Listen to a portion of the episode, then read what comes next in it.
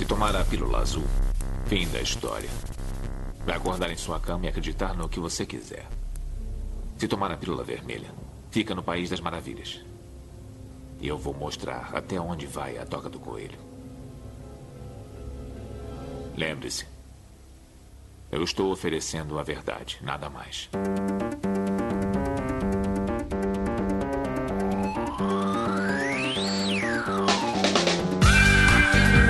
Magicando. Praise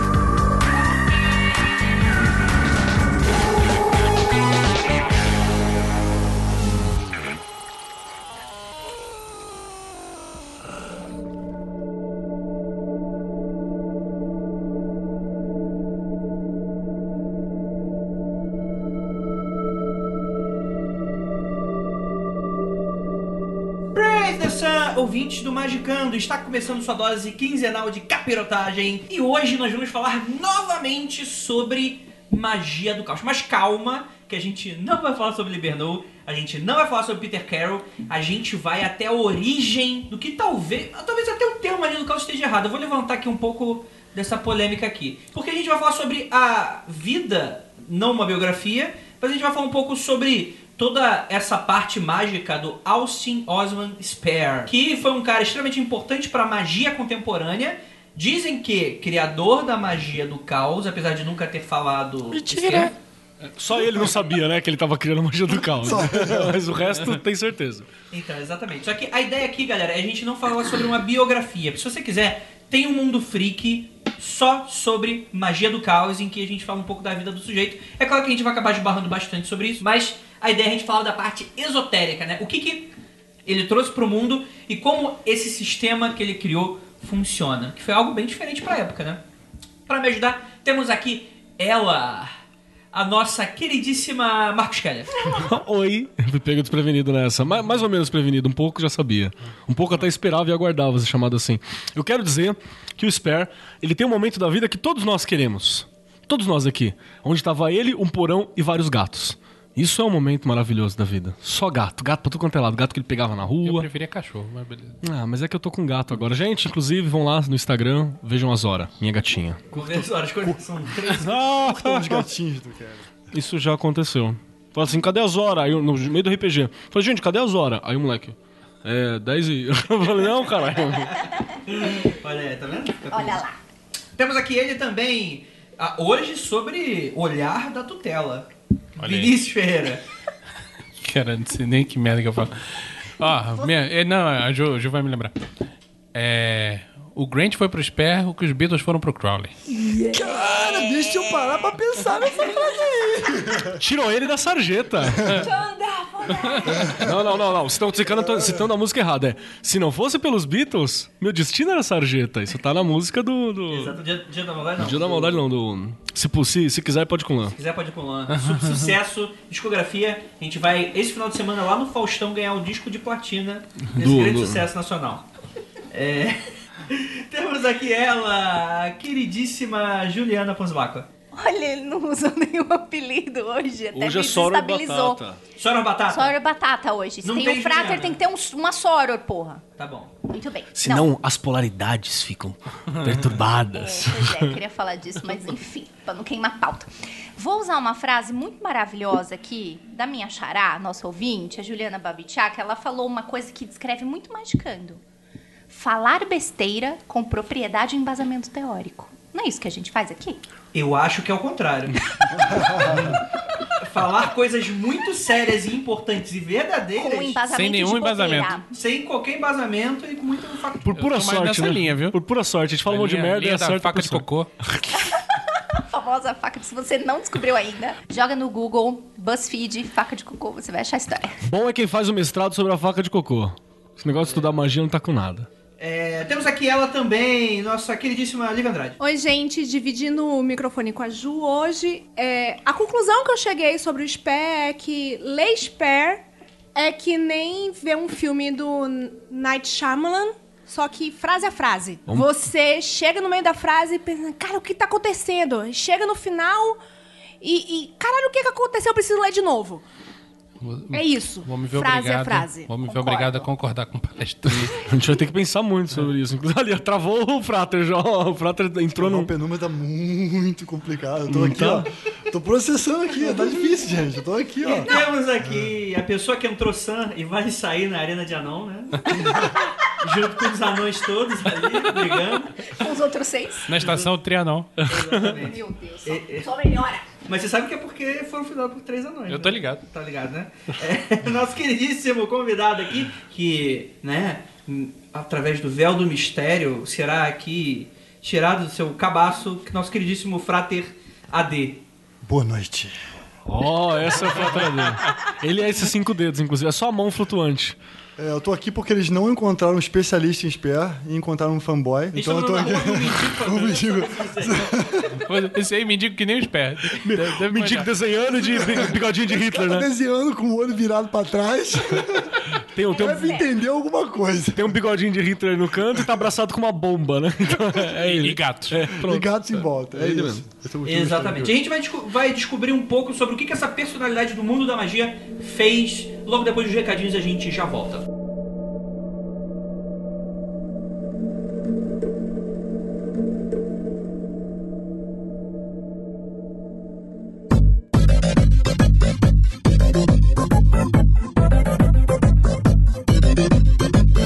Você aí que tá gente, tava sentindo falta dos lançamentos da Penumbra Livro? Seus problemas acabaram e a do seu bolso acabou de começar. Se você assiste as lives que a Penumbra faz no Facebook nas sextas-feiras, você já sabe do que se trata. Mas se você não assiste, primeiramente assista. Segundamente, a Penumbra está lançando o Tark, o lado noturno das runas, do Thomas Carlson. Existem por aí diversos livros que falam sobre runas, mas a maioria deles trata especificamente do uso oracular. O que normalmente não se fala é toda a mitologia e visão de mundo envolvida dos povos antigos que usavam as runas e as outras finalidades delas. O Utark, além de falar de uso oracular, apresenta outras formas de magia rúnica, como por exemplo o Runebind, Runebind, que a gente volta e meia fala por aqui. E também mostra os rudimentos da mitologia que são importantes para a compreensão desses símbolos.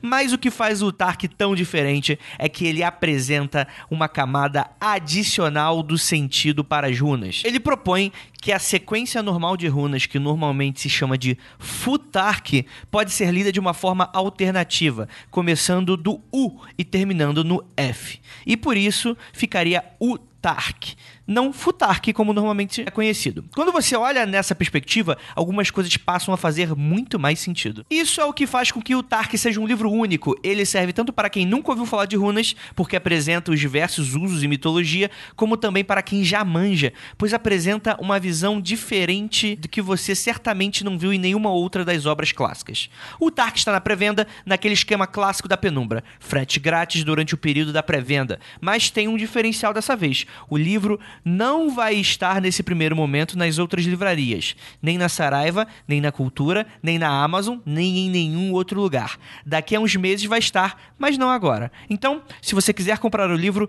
tem que, tem que ser pela loja da Penumbra e a gente recomenda a pré-venda para economizar o frete. Além do livro isoladamente, você também consegue frete grátis nos combos incluindo o livro, que também vão estar em pré-venda. Não vou falar aqui a lista completa, dá uma olhada lá no site, o link vai estar nesse post. Galera, vou ser sincero com vocês, no próximo episódio a gente vai estar falando de Utark. Eu me apaixonei por esse livro, sério, de verdade, assim.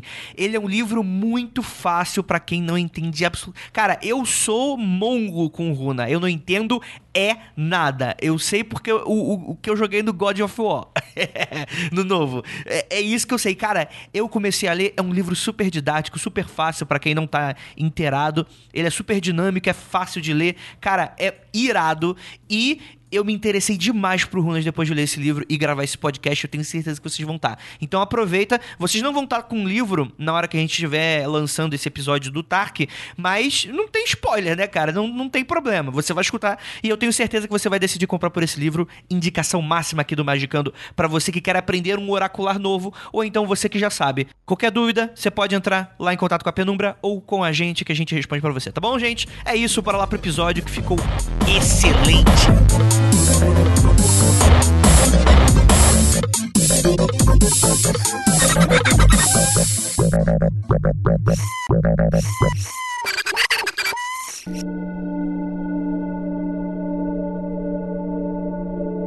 Vamos lá, gente. Austin Osman Spare. Ele nasce quando? É, ou em 31 de dezembro de 1886 ou 1 de janeiro de 1887. Ninguém nunca saberá, nem ele mesmo. É, isso é muito conveniente, é mesmo? Quando é que você nasceu? Ah, nasci. Há 10 mil. O cara já chega tendo história pra contar, né? Sim, o cara não sabe a data de nascimento dele, é um Nasci mistério. dia 31 de fevereiro. É, Olha aí. realmente, né? Isso aí. Eu comemoraria, comemorei meu aniversário só a cada quatro anos. É, mas a ideia é que quando perguntado ele falava isso, né? Só que na época não tinha muito. Tinha algum documento que comprovasse alguma coisa? Não, né? Certidão de nascimento, Andrei? Eu acho que sim. A Inglaterra, sim. A Inglaterra, sim. Brasil, Brasil Essa não. tecnologia avançada? Brasil era moda caralho, mas a Inglaterra já tinha documentação, essas paradas tudo na mão já, né?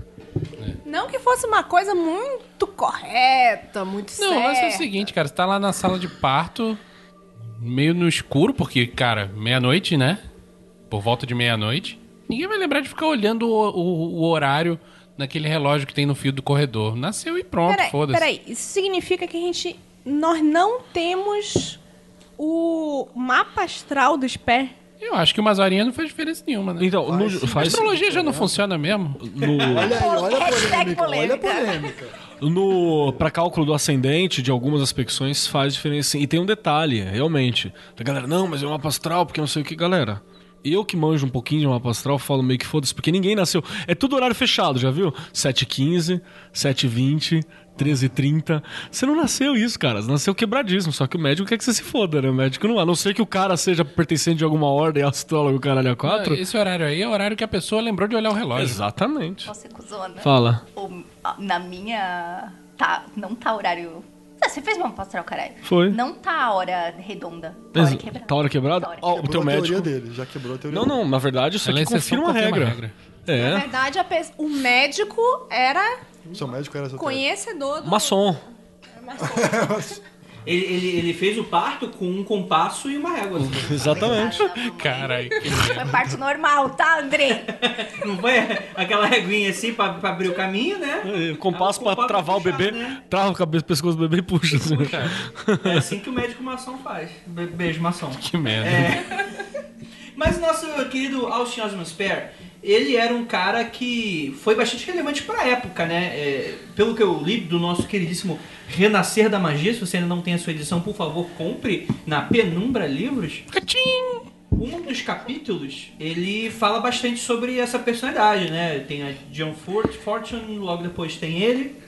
Capítulos Grande 11, John Ford. Capítulos 11 e 12. Exatamente. Mas é interessante porque a gente está falando desse povo, é muito difícil a gente citar a vida de um homem dessa época sem citar os seus suas contrapartes, né? Porque foi uma época muito efervescente para magia, tanto que o Kenneth Grant ele vai chamar essa época de renascer da magia, né? Vai dotar isso, né? Porque tava é, muito dessa efervescência. Então a gente tinha o Crowley, é, é, é, Blavatsky, a gente vai ter John Fortune e, por aí vai. O que eu acho muito interessante, né? Porque a gente estava vindo desses séculos aí de magia cerimonial, né? Super tradicional. E a gente pô, tem um pouco dessa quebra, né? O pessoal não gosta muito de falar que é pós-modernismo, mas é pós-modernismo essa porra aí, né? E eu acho que isso é uma das coisas mais legais, assim, do Sper, que ele quebra enquanto a magia cerimonial tá no auge, né? Ele já meio que antevém ali, né? A magia cerimonial tá começando a dar um sinal de baixa, né? Que a Golden Dawn desmonta, aquela coisa e tal.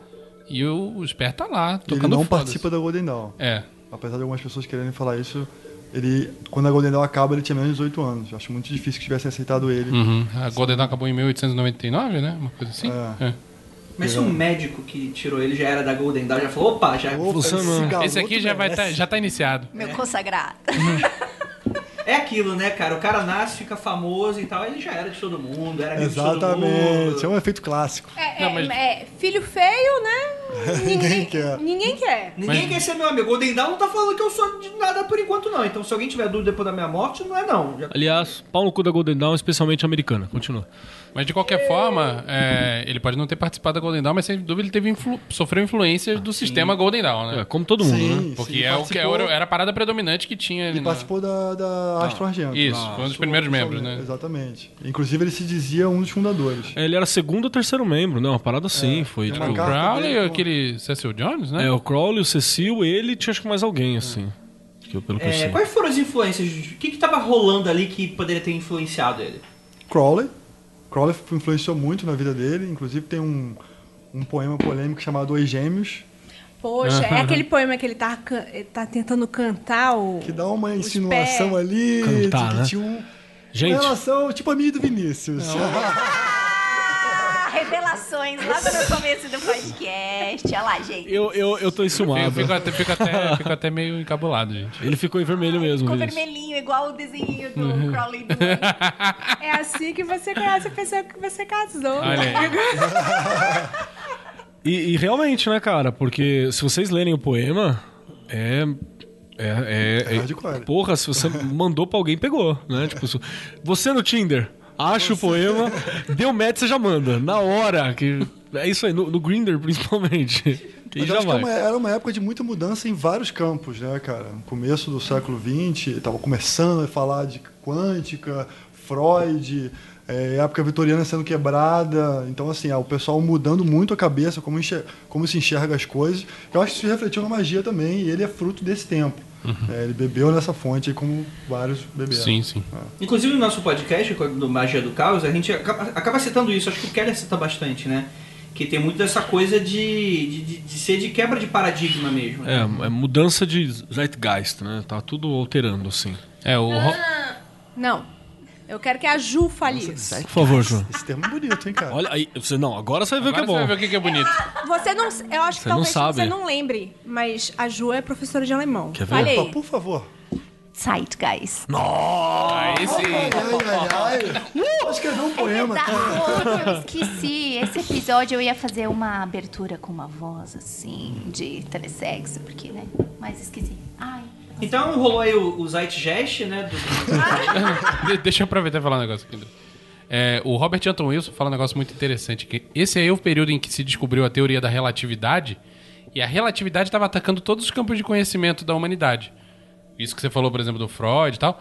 E toda essa galera estava começando a relativizar seus campos de estudo. A psicologia né, e a magia também. É. Então, a palavra da, referência aí é relatividade. Uma outra influência que eu trago aí é o que chama de. Acho que é evolução ou virada linguística, que muita gente fala, que é fruto do Nietzsche, né? Que quando o Nietzsche fala, tá vendo toda essa filosofia foda que vocês acham que vocês estão analisando o mundo pra caralho, que tá muito louco? Isso é vocabulário, irmão. Se você mudar seu vocabulário, você vê que metade das ideias de vocês já cai por terra. É vocabulário, vocês estão batendo palma louco pra louco. Então já soma com isso na ciência, provando, abre aspas, matematicamente essa relatividade e a relatividade linguística, aí pronto, né? Jesus morreu, Deus morreu, Sim. e é isso aí. Isso é bem, é bem interessante porque o Sperr usa muito o conceito de que a palavra é a escravidão. Né? Assim, o conceito que está preso na palavra é o que escraviza sua mente na crença. Né? Que, é, que é algo que tem muito a ver com isso que você falou sobre a sua, da virada linguística e do, do que Nietzsche estava falando sobre a, a, a sua crença estar presa ao conceito da palavra. E ele vai repetir isso várias vezes nos textos dele, né? de como a palavra consolida e a sua crença. Sim. Né? E faz você construir sua realidade a partir daquilo. Apesar de ter muito magista aí que não gosta muito desses pós-modernismos, mas isso é muito dessa coisa da, da fluidez que a gente pode colocar de cultura, de linguagem, né? Ah, cara, eu também fico meio assim, tipo, a, a galera que quer negar a modernidade líquida, a pós-modernidade, seja lá o que for também, é foda, mano, porque você vê que a gente que parece precisar de paradigma, tá ligado? Eu preciso de alguma coisa fixa pra me segurar. É Senão meio. vai voar pipa, né? É, senão eu sinto que eu não. tá, Eu, eu perco a minha relevância, eu perco a minha certeza, você entendeu? Pra começar, a tua certeza é uma construção, né? Então eu acho muito louco isso. Mas sou eu sendo líquido moderno. Eu quero dizer que Vinícius, por livre e espontânea vontade, acabou de anotar no caderninho do pau no cu Bauman. Isso, tá certo. Porque Paulo citou Bauman, perdeu. Vamos lá. é, Aí a gente já tem Crowley pintando e bordando por aí, né? A gente já tem Astro Argento. Mas antes de qualquer coisa de falar aí, eu acho que a gente precisa falar um pouquinho dessa relação que o Austin Osmo Spare tem com essa enigmática pessoa que seria a que ensinou, talvez não tudo pra ele, mas que deu um pontapé nessa parte mística em que ele, que ele fala, né? Eu tenho uma teoria, eu tenho uma teoria, eu tenho. Eu Antes tenho. da teoria, eu preciso falar o que era oficial. Senão eu A verdade. Fala, a Miss Teoria. Eu Patterson. tenho uma teoria. Todos temos! Inclusive, espera conta a sua teoria, só pra adiantar. Mas como é que é essa história aí, né? Ele tinha uma véia, uma vizinha. Que isso, Andrei tinha uma velha. Ele tinha, ele comprou, Não- velho. Não comprou a velha. Se compra véia? Judite, sai quarto. É crime. Olha, coisa errada. Andrei, tá bom. É, mas quem é essa é, pessoa? desculpa, pela pouca história que a gente sabe, eu acho que é a velha que tinha ele. Não queria dizer não, mas Eu, eu concordo com essa teoria. Mas quem é essa pessoa misteriosa que aparece em sua vida? Quem puxa? Qual Você? o nome? A senhora Patterson. Patterson. Patterson. É, a pronúncia do. É Patterson, né? Achava É, que era escreve com A. Segundo o próprio Sperra, ela tinha várias habilidades bastante interessantes, como materializar coisas, Tirou, tirou os dentes, fica fantástico. fazer. A fala, gente, eu tô dizendo do que vocês estão pensando. Assim, Meu Deus! Ele materializou Foi. uma imagem. Eu tenho, eu tenho o mesmo. O mesmo dom da Peterson. ele materializa coisas também, Frater, você nem Inclusive, eu sabe. vou tirar meus dentes. Então, é, dizia que ela é, é. A gente falou, o Andrei falou uma velha, porque ele é, fala dela como se fosse uma pessoa velha, mas diz que na hora que ela estava imbuída de magia, Glamour. ficava mais gostosa do que qualquer Eu tenho novinha. tenho uma explicação, Rogerinho. Isso aí é um jovem de 14 anos, cheio de hormônio, É. que qualquer uma que abaixar as calças tá achando linda. Mas a gente embeleza com as teorias de que ela tinha o poder da magia de se É. transformar. Não, não deixa de Mas ser, o poder né? tá no cérebro do Sperra ou na, na, na senhora? Então, diz a lenda que essa senhora Patterson conseguia ver qualquer consulente dela, que ela lia sortes, né? Visualizar coisas no cantinho escuro da sala. Cara, Não só, não só os pés. eu, eu Os vi. consulentes viam também. É, Esse que era, isso. essa era a Esse é treta. tchan, Porque Por- ela vê também é fácil. Pois é, tá fácil. Ah, no microfone. Eu vi, eu vi versões assim, mais pé no chão, gente querendo dar uma pé no chão na, na coisa, né? Que na verdade o que ela fazia é que ela sabia descrever ou encenar ou mexer mão o suficiente pra que a pessoa conse- conseguisse imaginar bem a cena. Cara, assim. eu acho isso tão poderoso quanto. Pra caralho, porra, pra caralho, contador de história fudido, tá É. ligado? Mas aí eu fico meio no impasse, porque será que ela era uma contadora de história fudido? Mas o Sper deixa bem claro que ela tinha um vocabulário limitado, é por isso que ela utilizava essas imagens, Uhum. essas coisas. Então a gente fica meio no impasse que é eterno, Mas não né? tem nada a ver. Eu já conheci muita gente, ribeirinho, lá do interior do não sei o quê, que Contava é uma um história puta foda, contador de história que te prende e você viaja ali enquanto ele tá te contando. E isso é um superpoder, né? Isso é um superpoder. Vamos lembrar É um superpoder, sim. que até a origem da palavra mago, né, vem dessa coisa do imago, aquele que manipula imagem, né? Porque era incrível numa idade, sei lá, média, no, no século, sei lá, 8, 9. De repente alguém vem, começa a falar uma parada pra você e você começa a imaginar um bagulho na cabeça. Isso era um poder fenomenal. Você fala, caralho, ele tá contando e tem homenzinhos, eu tô conseguindo ver na minha mente.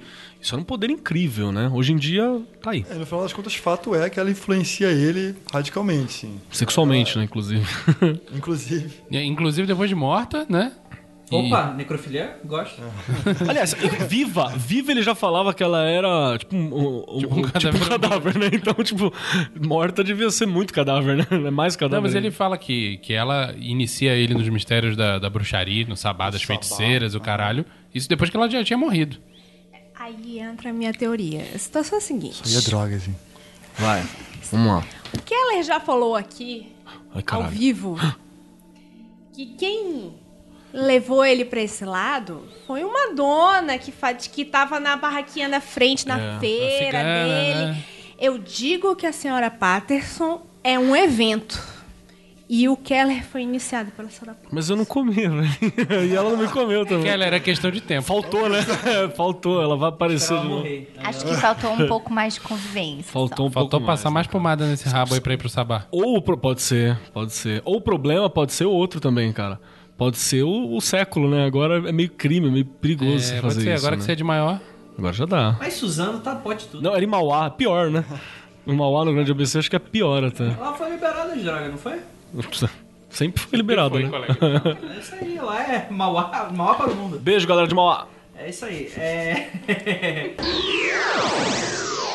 Mas vamos lá, isso é interessante, né? Porque quando a gente vai ver um pouco da vida dele, desse cara, eu acho que o Crowley sempre invejou, é um ponto de vista, de- assim, eu tô tirando isso do cu. Por assim, favor, continue. o Ok, Crowley, o Crowley foi abaixo do medíocre em questões de artes visuais, né? Foi. Não de acordo com ele, né? Todo mundo é um- concorda com é isso um mesmo. poeta um pouco medíocre também. Eu Não, a, concordo poesia, também. a poesia eu vejo algum valor, mas a a arte plástica, puta Cara, que pariu. Você sabe como que a poesia dele fica fenomenal? Procurem o autorretrato do Crowley, Drogas. Não, também. chamado O Sol. O autorretrato é horrível. Parece que foi feito com giz de cera, né? Cara, Não foi ruim, feito com giz é de muito cera, não? merda. É ruim. E, mas eu digo que po- poesia do Crowley fica muito boa quando o Fernando Pessoa traduz, tá ligado? mas eu acho que não é por mérito do Crowley, né? Ah, ser amigo do John. É, O Sper, na época, foi o mais jovem a expor na Academia Real de Arte. O cara era super dotado mesmo, assim, como independente da magia, né? Então, é, um- é outro nível. É, eu acho que isso era importante falar aqui, que assim, o Sper ele tá relegado meio esquecido hoje por vários motivos. Um dele é que ele viveu muito, né? Artistas pro quadro ser valorizado ao longo do tempo, ele tem que ter produzido pouco. O Sper foi um cara que viveu muito, Ou então ele. Produziu milhares de Morrer obras. cedo. né? Beijo, Basquiat. É, então é Mas eu foda. acho que ele escolhe isso. E eu acho que um dos pontos que eu admiro mais também é que pare... assim, a minha sensação é de que ele decide e viver a verdadeira vontade, de alguma forma. Sim, sem, sem luxo, né? E ele era muito polêmico na época, e só que ele começa a ganhar bastante fama, jovem, e começa a ganhar dinheiro com o que ele estava fazendo, mas ele decide largar tudo. Ele, larga, ele, ele foi o primeiro a expor na Academia Real de Arte, ele ganhou uma bolsa na Academia Real de Arte, ele larga tudo, Novo, e né? desse- novo, Menor de idade ainda, 16 anos, sei lá. e, e depois vai morar com os gatos. E continua produzindo igual uma máquina. né? ele produzia muito. E outra, né? Ele se forma em psicologia e nunca exerce porque foda-se, não tem interesse. Porque foda. E ele, tem crítica ao, Ele, tipo, ele Freud, poderia né? ter um emprego respeitável se Sim, ele quisesse. sim. E é engraçado a psicologia que ele tem críticas ao Freud ao, e ao, ao Jung, a uma galera toda, assim, que são fenomenais, né? Cara, mas é que a crítica dele é muito boa, mano. É que a crítica dele, diferente da sua e da minha, é embasada. Mas o, Uma besteira com embasamento teórico. mas o resultado prático é o mesmo. Ele, ele, ele falou uma parada, tipo, como que era? Tipo, ah, transem logo, tá ligado? Tipo, os dois, assim.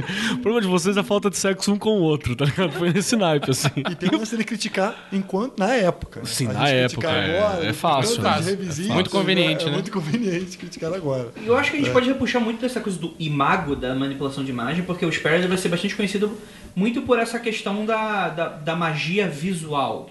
Vamos colocar assim, né? Catim. O lance dele ser é, artista plástico, né? Pesa pra caralho. Eu tenho, eu tenho uma pergunta rapidinho, assim, pros especialistas da mesa aqui, o Frater Ad, vou chamar de Ad, não vou chamar de Ad, não. Por favor. Que tá, que tá aqui presente. É, eu tenho uma impressão de que eu já vi muito mais obras do Sper que tem uma cara de inacabado, de sketch. Ele produziu mais coisas é, finalizadas, Eu não sei te dizer em termos de número, assim, estatística, Aham. 87% dos quadros dele foram. mas tem bastante Mas quadro. ele tem muito quadro finalizado, ele produzia muito.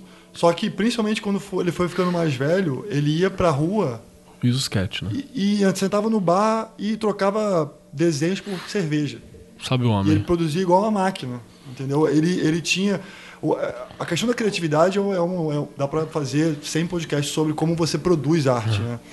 Quando você libera a criatividade, que é o que ele achava que ele tinha encontrado, você produz incessantemente, assim, não tem barreira para sua criatividade. Então, a qualquer hora ele sentava e fazia uma obra genial. É. E hoje em dia, por exemplo, as maiores exposições do Sperry em Londres são de colecionadores privados. O pessoal que colecionava e foi angariando. O governo mesmo não tem muitas obras dele, mas ele tem muitas obras finalizadas. Porque eu acho que justamente no momento em que ele. O Sper tem momentos, né? Ele tem o primeiro momento onde ele tá lá, foi iniciado, abre aspas, né? Foi é pré-iniciado, abriu uma porta com a, com a senhora Patterson, que ele era de uma família respeitável, né? O pai tinha uma grana, uma classe média legal, estudou É, o, razoavelmente o pai bem. dele era policial na época que policial era alguma coisa. Em termos de, de, De posição grana, social posição e social. econômica. Tá. Então era uma parada bacana. Aí depois ele tem um período onde ele começa a virar um artista, né? Fenomenal, a parada toda e tal. Chamado aí tem a guerra, né? Que aí a guerra ele já volta meio fudido, já ele que. vai lutar, né? Porra, mas quem não volta fudido na Primeira Guerra A Mundial? guerra né? é a Primeira Guerra Mundial, tá, gente? É, ele tá de parabéns por ter voltado da Primeira Guerra Mundial. Inclusive, Tá de parabéns. É, só, tá de parabéns. Só pra citar a galera que tá ouvindo a gente assim, eu faço várias críticas às vezes ao Tolkien, tem gente que fica doída, né? Porque Tolkien é religião, né? Mas eu gosto do Tolkien pra caralho. E você vê justamente essa diferença do Tolkien pré-Primeira Guerra e pós- pós-Primeira Guerra no- na, na- escrita. Ele também lutou, né? Ele lutou também. Na- na aeronáutica. Sei lá que porra que ele era. Então você vê essa diferença. E no Spare você percebe. Ele tá mais maduro, mas ele tá mais sofrido. Nego- ele viu o nego morrendo, né, cara? Ele pintava a guerra, fazia umas Não, paradas assim. a, a Primeira Guerra foi especialmente sangrenta, né? Porque Foi. assim, obviamente, em números absolutos a Segunda Guerra foi maior, mas por causa de tecnologia, porque tinha mais gente no mundo. Mas a Primeira Guerra foi muito aquela transição entre aquela guerra de cavalaria Sim. e, a... guerra de onde você tinha uma metralhadora, cara. As pessoas não tinham muita noção de- sequer de estratégia. Ninguém sabia Morreu o que que muita era. gente. Inclusive na baioneta, né? No baioneta. Ninguém sabia. A, a guerra ela começa medieval, né? E ela termina a máquina fudida, assim. Não, só pra, tipo assim, Termina com tanque, né? A, a baioneta ainda era usada na Primeira Guerra Mundial, mas muita gente antes. O que que é a baioneta? A baioneta se atira primeiro e corre pro seu adversário pra ficar esfaqueando ele. com isso que é a Depois que acabar a munição dos dois, né? Exato, não, nem precisa, porque demora tanto tempo pra carregar que você dava um tiro e provavelmente o inimigo já tava na tua cara. E você Então, errava o tiro, inclusive. É, provavelmente, era ruim esse ponto. Na Primeira Guerra Mundial você tem metralhadora. Então era nego dava tiro, corria com a baioneta e tinha um cara com a porra de uma fucking machine gun limpando Inventava. todo mundo, cara. Então, assim, foi uma, foi uma, foi uma guerra bem sangrenta E, o, com as outras. e eu acho que um dos motivos do Sper ter sobrevivido é porque ele era também oficial de, de arte, né? Oficial de arte tinha uma ilustração específica e nessa época ainda se respeitava essas E coisas. na época não, não era tão fácil a tecnologia de fotografia, né? Sim, hoje sim. em dia, até hoje, o pessoal de exército vai pro Afeganistão, vai pro cacete A4 com Só pra fotografar. Pra fotografar. É que Documentar. Perdão. Desculpa a ignorância, mas Oi. o que é um oficial de arte? É, É, o cara que, É que vai registrar a é, guerra? isso. pintar. Só Na que época a fotografia era muito cara e muito demorada. Você tinha que botar a câmera lá e deixar cinco minutos de exposição. Não dá pra fazer isso na guerra. isso a gente. Vocês sabem se existe isso, assim, as pinturas dele na guerra sobre. Cara, eu não faço Cara, ideia, adoraria se, ver. Se existe ainda, deve estar em mãos do governo. Porque tem Deve ser um. alucinante. Deve ser isso. alucinante. Com certeza ele deu uma zoada e botou Imagina, um. Uma sem piroca, né? dúvida. Porque ele, de- ele, de- ele devia estar vendo pirocas e capetas, inclusive, naquele meio. Inclusive. Todo mundo de piroca na mão, né? Nossa senhora. É porque o Spé, ele é um proto-surrealista, né? No, no Termos de arte, né? Termos de artes. Ele cunhou o termo, inclusive. Ele cunhou o termo É, um ano antes do, do, do, do começo do dadaísmo, ele escreve um texto chamado Desenho Automático. Sim. Onde ele fala sobre isso. Que é né? muita, muita gente não entendeu o desenho automático, inclusive eu. Inclusive, o desenho automático, esse texto dele é um texto curtinho, tem três, quatro páginas, né? E ele é publicado numa revista de arte da época. Ele não é, não é publicado num livro de magia, de Porque ocultismo. ele era artista Sim. fudido relevante, né? Dido relevante, exatamente. Ao contrário do Crowley. Que queria ser relevante, mas não era tanto. Só, só para finalizar a parada da sobrevivência do Espera, assim, é que a Primeira Guerra se respeitava muitos tratados ainda, né? No começo dela, principalmente. Então você não atirava em oficial médico, você tinha umas coisas ainda assim que eram mais relevantes do que é na segunda. Havia ainda um resquício, né? Ela acaba durante a guerra. No meio da guerra. Primeiro mês da guerra já vai metade da honra pro caralho. Então eu acho que isso é muito do que sobreviveu. Inclusive você acha vídeos do- da parte final da Primeira Guerra, filmes, né? A galera filmando, que o cara tá de pé e tem uma guerra acontecendo. Você fala, como é que ninguém atira nessa câmera e nesse filho da puta? Porque ele tava com a identificação e a galera falava, não, não, deixa o cara lá. Hoje em dia, em menor escala, isso é o que acontece com um jornalista que cobre a imprensa, conflito, né? né? É, exceto em Israel. Paulo, né? em São Paulo também você tá fudido, que você leva no olho, tiro de borracha. Mas isso é interessante porque toda vez que a gente vai falar sobre Spare, por exemplo, uma das coisas da magia do caos, por exemplo, quando a gente falou bastante sobre magia do caos em outros episódios, a gente acabou fazendo um pouco dessa comparação dela com o xamanismo, como se a magia do caos fosse meio que um resgate das primeiras versões xamânicas. Tô, tô falando muita besteira? Não. E, e eu acho que. Vocês acham que essa, essa mulher que influencia ele, essa velha, essa senhora, né? Essa idosa, ela. Essa moça. essa moça, Vai melhorando. né? essa, essa senhorita, ela, tava- ela, tava ela preparado. talvez tenha iniciado ela em algum tipo de xamanismo. O que que vocês acham?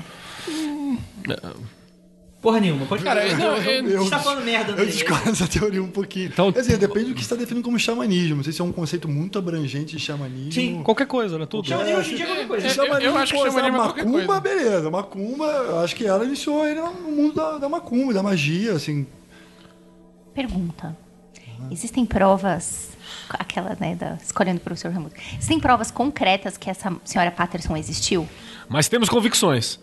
Não, não, não. É, é uma suficiente? pergunta séria. existem relatos de outras Eu- pessoas que não esperam, né? É, Ah. eu assim, eu não, não tenho nada pra te apontar assim, mas eu, a- eu tenho uma impressão de que eu já li sobre depoimentos de outras pessoas, que é uma pessoa que existiu. Tá. Não sobre a magia dela, mas que É. era uma pessoa Eu, que eu acho que, que era considerada por ele quando era pequeno como a mãe dele. eu, tenho, eu, eu ele me não lembro. tem mãe, né? Assim, a Exato. mãe dele é desconhecida, assim. Exato. Eu me lembro justamente de, de alguma coisa assim, tipo, na. Acho que foi relato da comunidade religiosa. Porque o Espera era anglicano, era evangélico. Ele era anglicano, que é um evangélico meio entre o evangélico catolicismo e, E, e, e feitiçaria também. Porque metade da Golden Dawn também era. Eu também. também era. Sim, é. Não, o, o, o Ledbetter era, era sacerdote do, do, do, do, do- do anglicano. Ele foi leveira O católico. anglicano é. a mistura da Inglaterra com o Egito, é isso? É isso aí mesmo. Caralho, bicho. E aí você tem o. É o. É isso mesmo. E você tem registro da igreja de que tinha na, a- a- uma mulher, né? Uma idosa, idosa pra caralho. Sabe, que- sabe quem é o. Tava ali. Mas qual o nome dela? Sabe quem é a grande. Patterson. A grande é, Patterson. Sabe quem é a grande autoridade da, da igreja anglicana hoje? Ah. Rainha Rainha, Elizabeth. a rainha, né? É o rainha. É porque sempre que eu li sobre o Espério, eu sempre achava que a senhora Patterson era uma figura folclórica. Sempre me deu essa impressão do tipo, Também. ela foi a pessoa que me iniciou no Paranauê e ela era uma velha e de repente ela fazia um- uma Então, bruxaria, ela ficava Eu novinha. acho que ela não deixa de ser folclórica, né? Assim, agora, eu acho que existiu uma, uma senhora que ajudou a cuidar dele. passa- Porque ele não tinha mãe e ela foi babá tá. dele quando ele era criança. Essa pessoa existiu. Tá. E eu acho que o nome dela era, era a senhora Patterson. Tá. Se eu quiser criar uma teoria muito louca aqui, imagina que essa moça talvez nem sabia, essa senhora talvez nem sabia tanto das feitiçarias assim quanto ele fala. Sabia um pode carteado. projetar cima É, sabia um carteado, sabia alguma coisinha simples, sabia um pouco. Uma... Porque velho se acumula. Exceto vai brasileiro. Vai brasileiro acumula escrotidão mais do que acumula essas coisas. O velho brasileiro aprende a jogar dominó como ninguém. A terceira idade. Não, não, eu gosto, eu quero chegar O, na o terceira idade. idoso, ele é covarde. Essa é uma situação que você tem que idoso. E aí, tipo assim, é, eu acho que ela, ele existia. Aí, portanto, é que a- as iniciações mágicas é depois que ela morreu, né, cara? Boa parte delas ele fala: Não, fui iniciado pela senhora Peterson. Quem é essa mulher? É uma mulher que morreu faz uns 20 anos. Você fica, caralho, como assim? É, porque eu acho que é um assunto que a gente pode ficar pra sempre nisso, porque pode ser que ele é um surtado mesmo, assim, né? O, que, o quanto que é gênio, o quanto que ele é um esquizofrênico, é uma pergunta que ninguém nunca vai responder, que tá no cérebro do cara. Não, mas não me refiro nem à esquizofrenia, não. Mas pra criar uma lenda, uma história bacana atrás, por trás do artista. É isso que eu sempre pensei. Então, Ju, eu vou, vou dar a minha teoria. É o seguinte. Que é a verdade a partir de agora. entre, entre a verdade e a lenda, publique-se a lenda, porque a lenda é sempre mais interessante. Essa pessoa pode ter existido, sim, mas é muito mais legal e mais divertido ficar falando dela como se ela fosse uma pessoa. Uma idosa abusiva. Não, não tava pensando em dose abusiva, eu tava pensando numa grande feiticeira do que falar que é a mulher que abriu os olhos dele para que existia algo além da. Punheta. Não, não, Não, não. inclusive foi Também. dela. Também, também.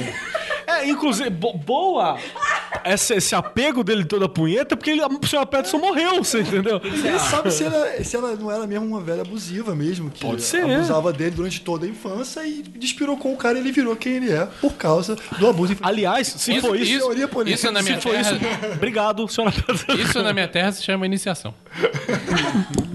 No motel. A verdade no interior é muito. Antes de a gente Melhor. encerrar esse tópico, eu só queria falar que mão não tem dente. É... vamos. Vamos olhar pra frente. Vamos pra frente. Vamos, Vamos lá, É vamos pra lá. frente que se anda. Assim, beleza. Como se iniciou na magia, tudo bem. Mas que tipo de magia é essa? Quando ele começou, a gente sabe o final. Mas como é que foi esse inicinho assim? O que, que, que ele falando? Ah, magia na arte, magia e arte, arte e magia. Eu vou emendar uma pergunta pra, pro, pra chefia aqui. Frater Ad. É magia do caos o que ele tá fazendo? Muito obrigado pela honra. Vamos lá. Primeiro de ser a chefia. Vamos lá, vamos lá. Você é o Sper encarnado agora. Vocês não sabem, mas ele tem aquele bigodinho igual.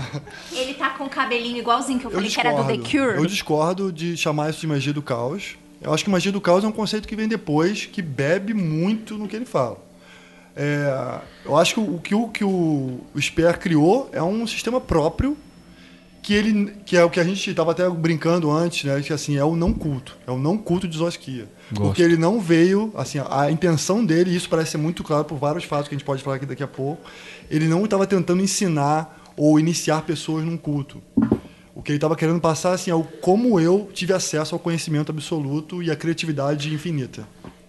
Então, assim, ele, ele não.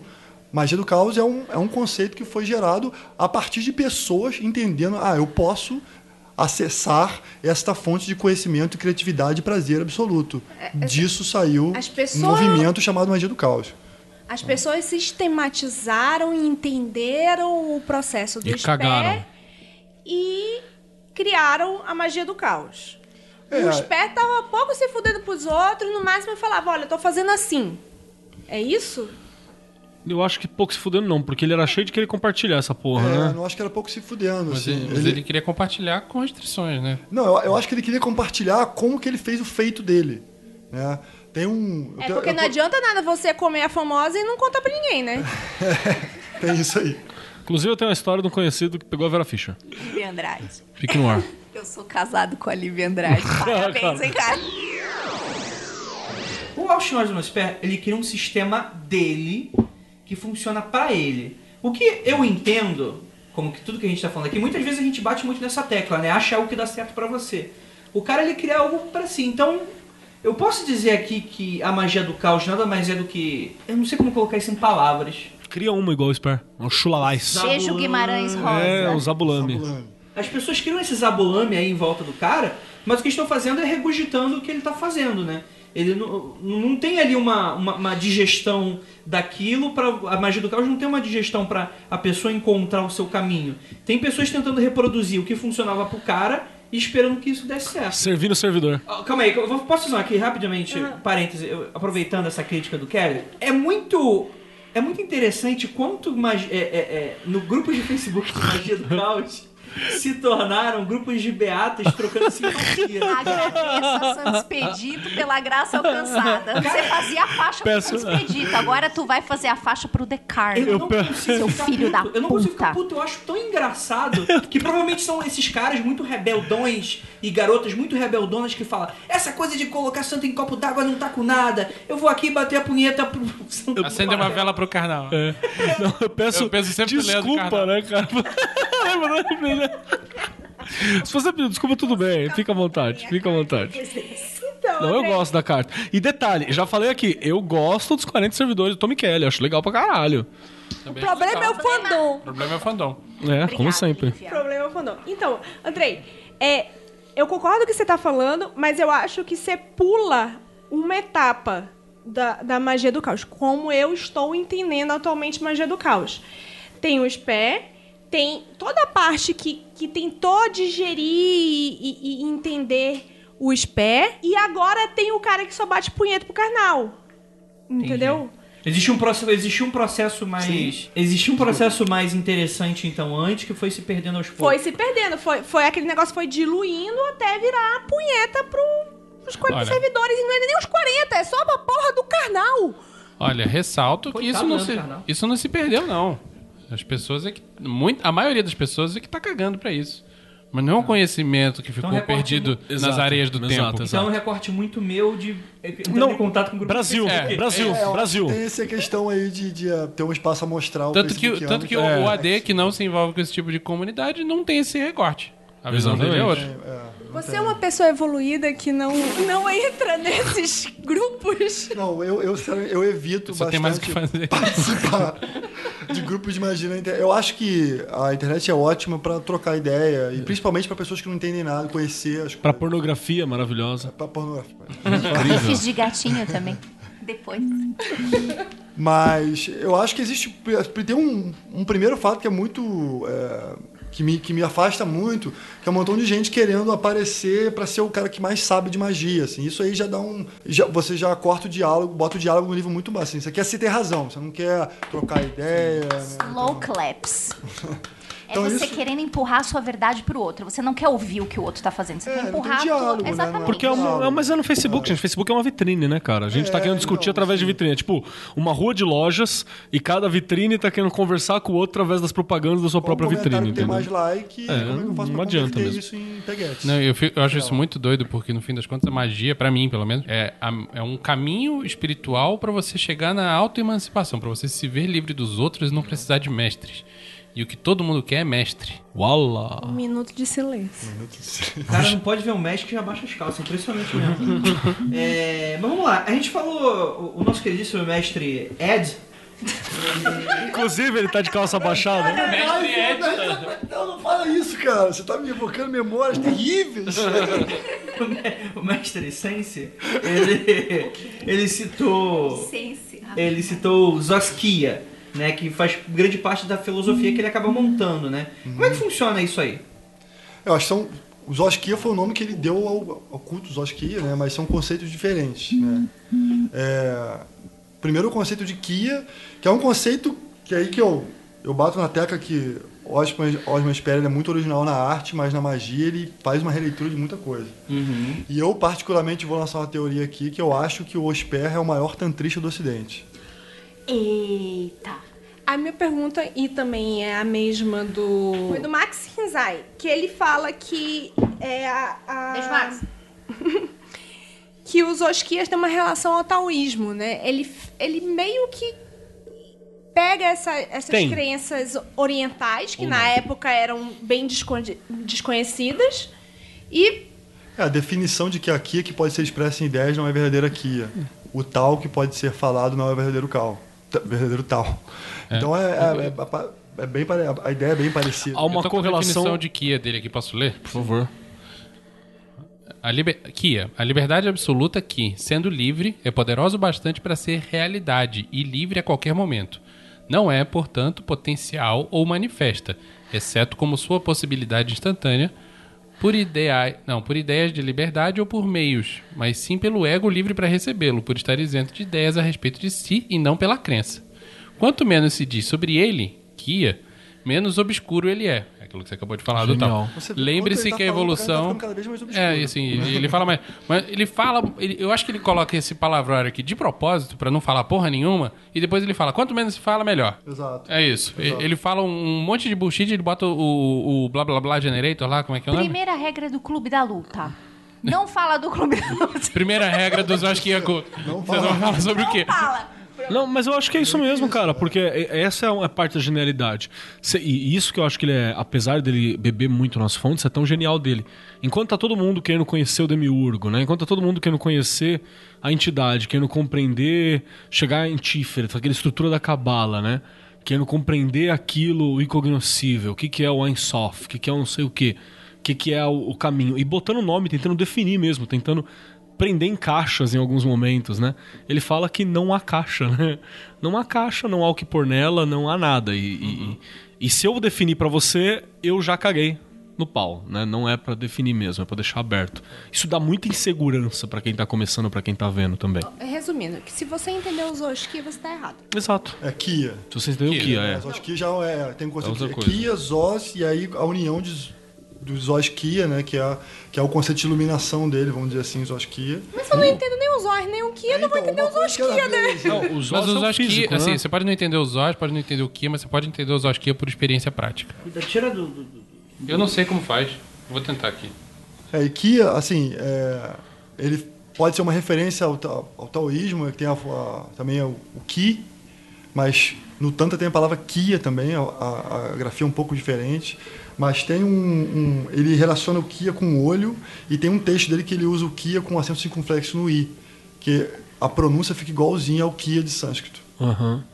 Então eu, eu, eu acho, assim, eu, tem várias referências dele, a Kundalini, a serpente nas, nas, nas obras dele. Por isso o Tantra que você falou, né? É, e outras coisas, mais várias práticas dele, né? Ele, ele namora o Manã por um bom tempo, assim, que é uma, é uma prática conhecida do Tantra de você acessar a divindade e o prazer no, no, no horrendo. É, ela ajudou a montar a arena, né? Ele dorme com os mortos. No final da guerra, eles, eles chegam num campo de, de corpos e dormem ali para ter acesso. E isso se assemelha à prática dos agores também, consomem cadáveres, etc. E ele falava muito de você transcender a- ao- o conceito de belo, o conceito das coisas, você se libertar da prisão das palavras, dos Nossa, conceitos. pra um artista isso é fenomenal, né, cara? Porque, tipo assim, ele- o artista ele representa o esteticamente agradável até pra vender. Né? E ele quer transcender o estético, a prisão do estético na vida, você Não, entendeu? Uma, uma parte importante do sistema dele era o lance do êxtase feio. É. Ele tem um livro inteiro de ilustrações de gente feia. Que é justamente isso. Que é pra encontrar a beleza naquilo que é esteticamente falado como A gente feio. pode né? dizer, então, que uma das coisas novas que ele trouxe foi é, o, o êxtase como metodologia, inclusive o êxtase do feio. O êxtase pelo êxtase. O êxtase pelo êxtase. Não necessariamente sexual, muitas vezes sexual, mas não necessariamente, né? E ele meio que substitui toda aquela parafernália cerimonial, que era a forma como se fazia magia no ocidente até então, pelo êxtase, né? E pela postura de morte, por outras metodologias importante que é ele alcançar Tem colocou. uma frase dele famosa que é não importa, tenha prazer. Que é meio que um radicalismo. o importante nisso. é gozar. Isso é muito tântrico, né? Não, Assim, você... é- é- é- nosso amigo sábio Jean já fala, não importa de que lado, o importante é acordar suado. E namorar pelado. Esse cara é a reencarnação do. certeza. Olha, o Ele Jean, usa o conceito provavelmente é O mesmo. Jean, meu amigo O Jean. virtual. Ah, beijo, amigo virtual. Eu preciso conhecer ele, falou que mora aqui perto, Vamos vamos né? marcar, de verdade. Sim, sim. Tem o- aquela música do Celso Portiolli, Amizades Virtuais. Virtuais, é. Música do César Portioli. A que ponto chegamos? Pra, pra chegar a se aproximar da ideia de que o conceito de nem, nem, neither, neither, né? nem isto, nem aquilo. Isso é uma pergunta que muita gente tem. Pode explicar o... Nossa senhora, eu, você- eu tenho a torcida do Corinthians, do Flamengo, por favor. Que eu, eu acho que ele está tentando ah, usar conceitos para você acessar a ideia de Kia.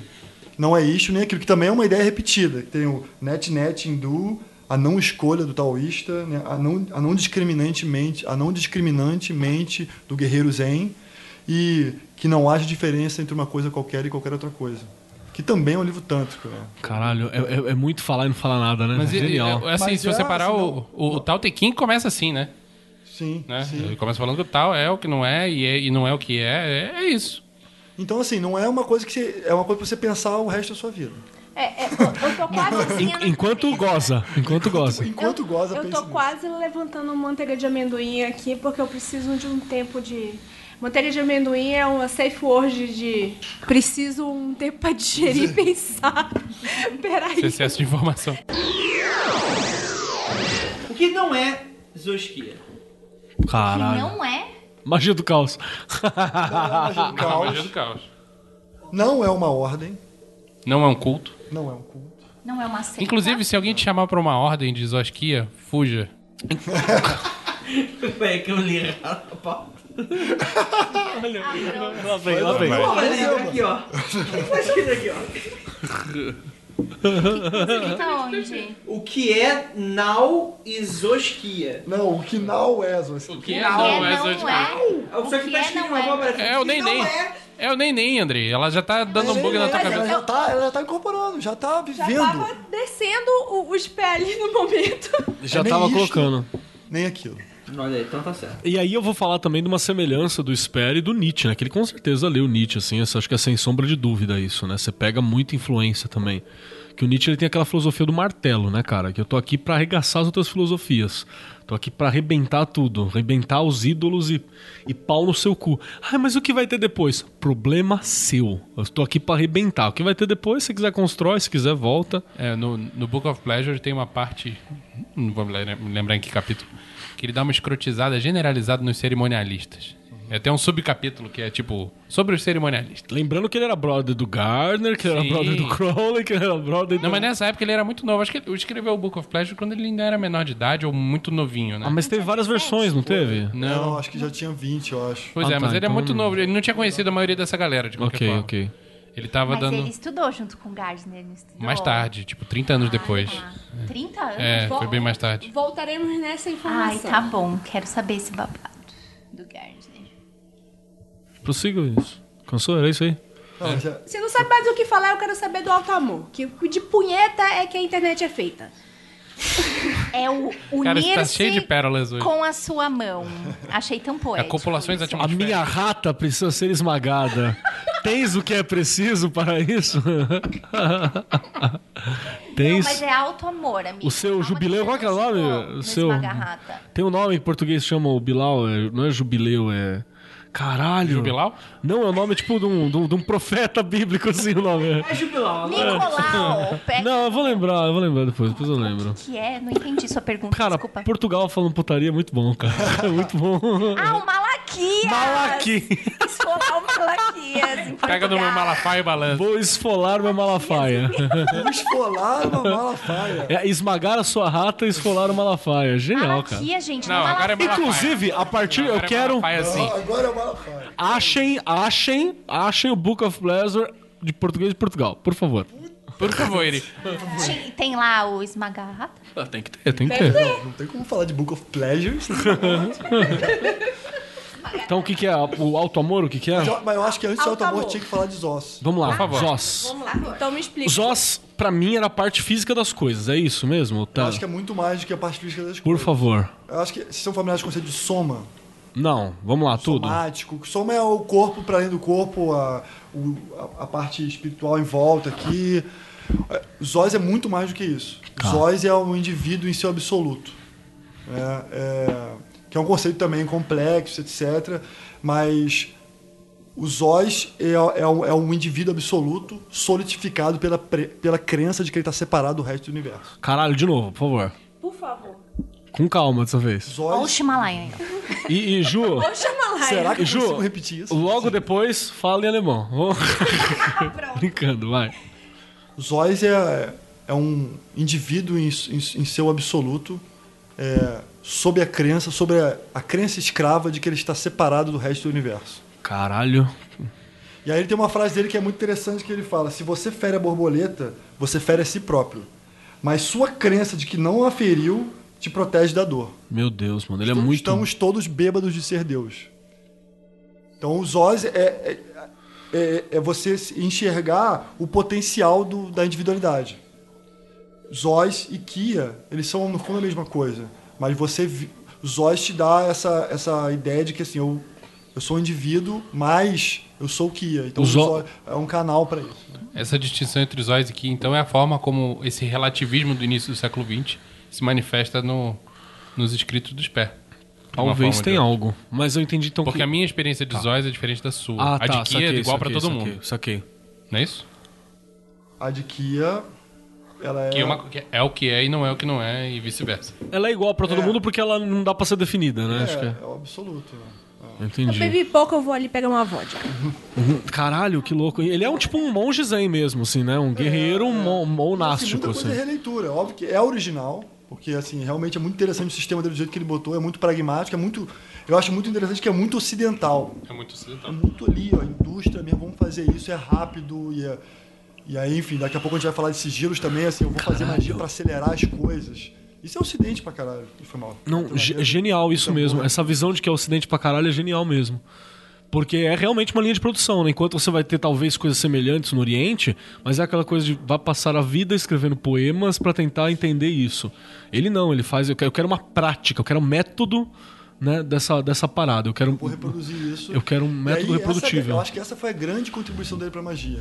Como que eu faço isso se reproduzir o mais rápido possível? Eu vou passar todo o meu sistema? Não.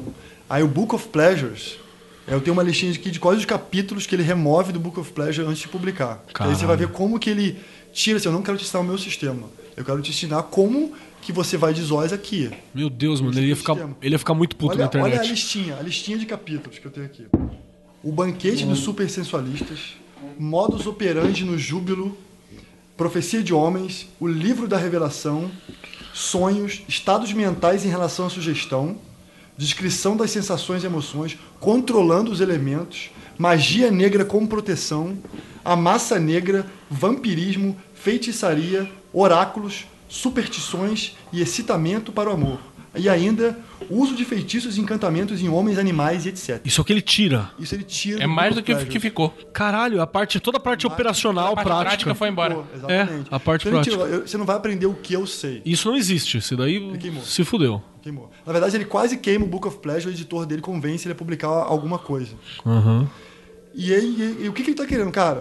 É, o, o- o culto de Zosquia é uma dica, é uma postura. Por isso que eu gosto de, eu gosto de, de encarar o, é o, culto, o Zosquia culto como uma postura em relação à realidade. É possível que todo mundo acesse essa fonte infinita de poder e prazer. Sem, com as suas próprias leis, seus próprios sistemas. Acho que é isso que é o, a base da magia do caos que foi pro caralho, né? prazer. Que é essa coisa de criar o próprio sistema, da met, do meta-sistema. Você ter o teu caminho. Você pode até estudar o outro, compartilhar o outro. Ele ia ficar mesmo muito revoltado hoje em dia, né, mano? Porque o que tá- a galera tá fazendo é seguindo receitas, né? Não, cara, não, é- não acho que ele ia ficar revoltado. Ele ia dar risada pra Não, galera. Ia dar risada. acho- Ia comer Ia esse povo no- todo. É, ia passar a piroca geral. Eu acho muito interessante como que Ah, pronto. Lá vem, lá vem. Quebrando o Andrei hoje, gente. O que aconteceu? interessante Ele foi embora, gente, perdemos o É, André. perdemos o o menino. Bolanhos e coloca isso na arte dele também, né? Bolani? O Bolanhos. O Chaves? O Chaves. que é Por do- quê? Os Zóis, Zóis, Zóis. Merda. Ele atingiu um novo patamar ok, da gente. Tchau pra quem tá na Você tá aí, você tá aí metendo esse louco, falando que, que pode fazer, o que quer, que eu tenho não culto. Olha aí o que você faz. ó. Olha aí o que a gente vai armar. Olha o que que dá o... Ai, desculpa, gente. Não, ele já tava maquinando isso. Faz tempo porque que tá ele já tava, chance, ele né? já começou a rir antes de falar. Ai, gente, eu preciso de. E o alto amor, né? A gente não falou da punheta. Falamos da- Aliás, punheta não. Copular com a atmosfera. União com a minha mão. é, tá escrito aqui bonito, poético. Voltei pra mesa com a cerveja só por causa da poeira. No Grant. Não, mas então, a gente falou de Zóis, falou de, Ki- falou de Kia, falou de Zóis. E aí, Kia, você tem a ponte, que é o nem isso nem aquilo, né, que te ajuda a, in- a- a incorporar essa ideia, a entender essa ideia Como? de alguma forma. Meditando nessa, nesse conceito. Nesse Eu Acho que conceito. é o, é, o, é o Koan, né? Que é um conceito, acho que é do budismo, né? O É. Koan, que você tem uma ideia paradoxal que você fica meditando naquilo. Principalmente a escola Rinzai tem isso aí pra caralho. Né? Eu acho que tem muito a ver com Mas, isso, né? mas é verdade, se, se você tentar entender, você vai ficar aquilo girando na cabeça direto e você nunca vai entender. Mas é isso, é quando você tem uma descontinuidade na experiência da consciência que você consegue entender. Ai, caralho, Você tem, que ter, exatamente. exa- você tem que ter exaurido o, o- o racional e, e é na base da irracionalidade que a parada encaixa. Então, toda vez que vocês tentam falar de Zoskia, Hum. você tenta me explicar o, o Book of Pleasure, a sensação que eu tenho é que eu fico fudida da Tá minha funcionando cabeça. então, é isso aí mesmo. Fudi- Tipo assim, pá, Você- acaba, a É, não, tela não azul. é um livro simples, é um livro curto até. É. E você fica pirando nele pro resto da vida. Mas você me lembrou. maior que eu já vi tem 60 páginas. Você me lembrou uma coisa importante, cara, que justamente eu não sei como é que ficou. É, entre lugares, como é que ficou isso? Não? Porque ele tem essa coisa do. do É, ficou... É, Como é que é? É. É, transitoriedade. Transitoriedade? Já tá, porque eu, eu- isso aí é um conceito, inclusive, que foi usado na história. A própria. a acho que a próxima própria palavra. Que é, que é utilizado para falar sobre o entre lugares. São falando de indivíduos que eles são daqui, são dali, e por estar em um dos dois lugares, eles não são de nenhum dos dois. Tipo a Lívia. Eu- exatamente. E eu, eu, a, a, que a Lívia é de 50 Lívia é lugares. Né? gaúcha manauara que já morou no Rio e hoje tá aqui. E aí acaba que você não é do lugar onde você está, você não Tô pertence. cada vez mais fudido nas minhas ideias. Você é o protótipo vivo do, dos Oskia, é isso que ele tá dizendo. Um avatar dos Oskia. Caralho, calma, filha. Então eu acho que esse é o importante, você se posicionar num, num não lugar, né? Num, num entre lugares também, pelo que eu tô entendendo. É uma busca por uma indivi- individualidade absoluta, né? Assim, de uma coisa al- 100% original, que é, um, que é fazer do seu, do seu ser ser arte, né? Que eu acho que é muito dele também, de ser qual, qual é a sua arte, que é o seu ser como um todo, que é Zos. As- Qual, qual a sua entrega final como arte. Caralho. O, o Alan Moore entrou numa vibe dessa Eu, eu recentemente. ia falar exatamente isso, que o Alan Moore fala muito disso, de magia como arte, né? Assim, a sua eu existência acho- como uma forma de arte. Eu, eu fiquei com a impressão, quando Alan Moore conta como ele entrou no rolê esotérico, ocultista, Uma senhora. de que. É uma senhora. É, que. Pra mim é, é a segunda vinda do, do Sper. Eu, eu fico com uma sensação, porque o, o, o, o, que ele fala de arte é magia, e magia é arte, o ato de criar. Não- Criar a realidade, né? Você está criando uma nova realidade. Criando, né? criando. Criar, não importa o que. Criar é magia. Eu. Eu, eu tô muito fodida das minhas ideias, gente. Olha que eu sou Funcionou, uma- funcionou. Eu sou uma Você tá alcançando a iluminação. com o Sper desde o primeiro capítulo desse Magicando, porque eu já eu lembra que eu falei sobre isso, de que arte é magia. Uhum. To- todo artista é um magistão da porra. Gente, Então, nós perdemos a Lívia falando, mesmo, perdemos né? a Lívia. Perdemos a Lívia Tem uma mesmo. A Lívia nesse momento, ela tá tendo uma crise existencial no meio da gravação aqui. E tá, tá bom, é o Precisando último. de manteiga de amendoim. O Crowley tá orgulhoso. Não, o Crowley não, pau no cu do Crowley. O, o, o nem isso nem aquilo é um conceito mental que te aproxima de Kia e o auto amor é um conceito é, que eu acho que é mesmo mais físico, mas que, que te liga à ideia de Zos. Né? Que é aí que, que eu acho que é um conceito tântrico, bastante assim, é, o auto amor é você encontrar que já que você a sua individualidade, você sabe que você está desconectado do resto do universo por uma ilusão, é, você tem prazer em todo o universo e todas as coisas fornicam o tempo todo. Que é uma frase dele também, né? Cara, essa É o frase. alto amor, não é o alto amor, com- não é só a punheta. É o alto amor com o universo inteiro. Por isso, Ser gay. por isso que ele fala. Mas, estou... mas a punheta. Vai, vai, a punheta é o início disso. Não vamos dispensar a punheta. Eu vou- Punheta é importante. Inclusive, vamos fazer Matters. Um para o outro. Prepara a Punheta rodinha. Matters. Cara, não, não, da hora, da hora, da hora. Porque ele fala de copular com a atmosfera, por isso, tô copulando com o mundo, né, na hora da, da, da parada. Ser gay, gente. Uma parte, uma parte desse auto-amor aí, de você ter um amor pelo mundo, pelo universo, pela experiência completa, isso inclui o seu lado obscuro. né? Aquele, aquele conceito junguiano de sombra tal. É, ele, ele bate nessa tecla também. Ele não fala, acho que exatamente nesses termos, mas ele ressalta de alguma forma a importância de você ter um acesso ao que ele chama de atavismos reverberantes e autômatos, sei lá o quê. Como é que é que ele chama? Ô, bichão, se você não lembra. Atávico. Ressurgência, ressurgência atávica. Ressurgência atávica. Isso aí é uma- isso faz parte do auto amor.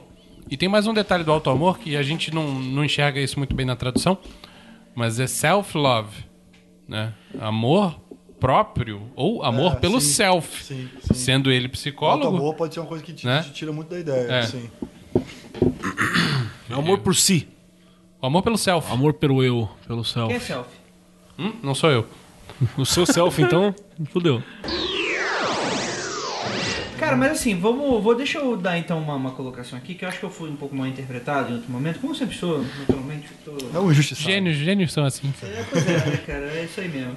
Porque eu, eu falei um pouco do xamanismo e tal, mas se a gente for pensar por um lado assim, como o xamanismo naquela vertente do, da primeira religião do mundo, onde você, através da observação da natureza, você cria ali as suas imagens, e seus símbolos, e seus deuses. Pessoais, né? Cada tribo com a sua, cada grupo com. É, exato. Meio que o não tá fazendo é desconstruir a um ponto em que aí vai fazer sentido tudo dessa magia do caos de que Eu acho que eu saquei o que você tá falando. Você tá dizendo assim que com o tempo a religião e a espiritualidade ela se complicou tanto que ela não serve pra mais nada.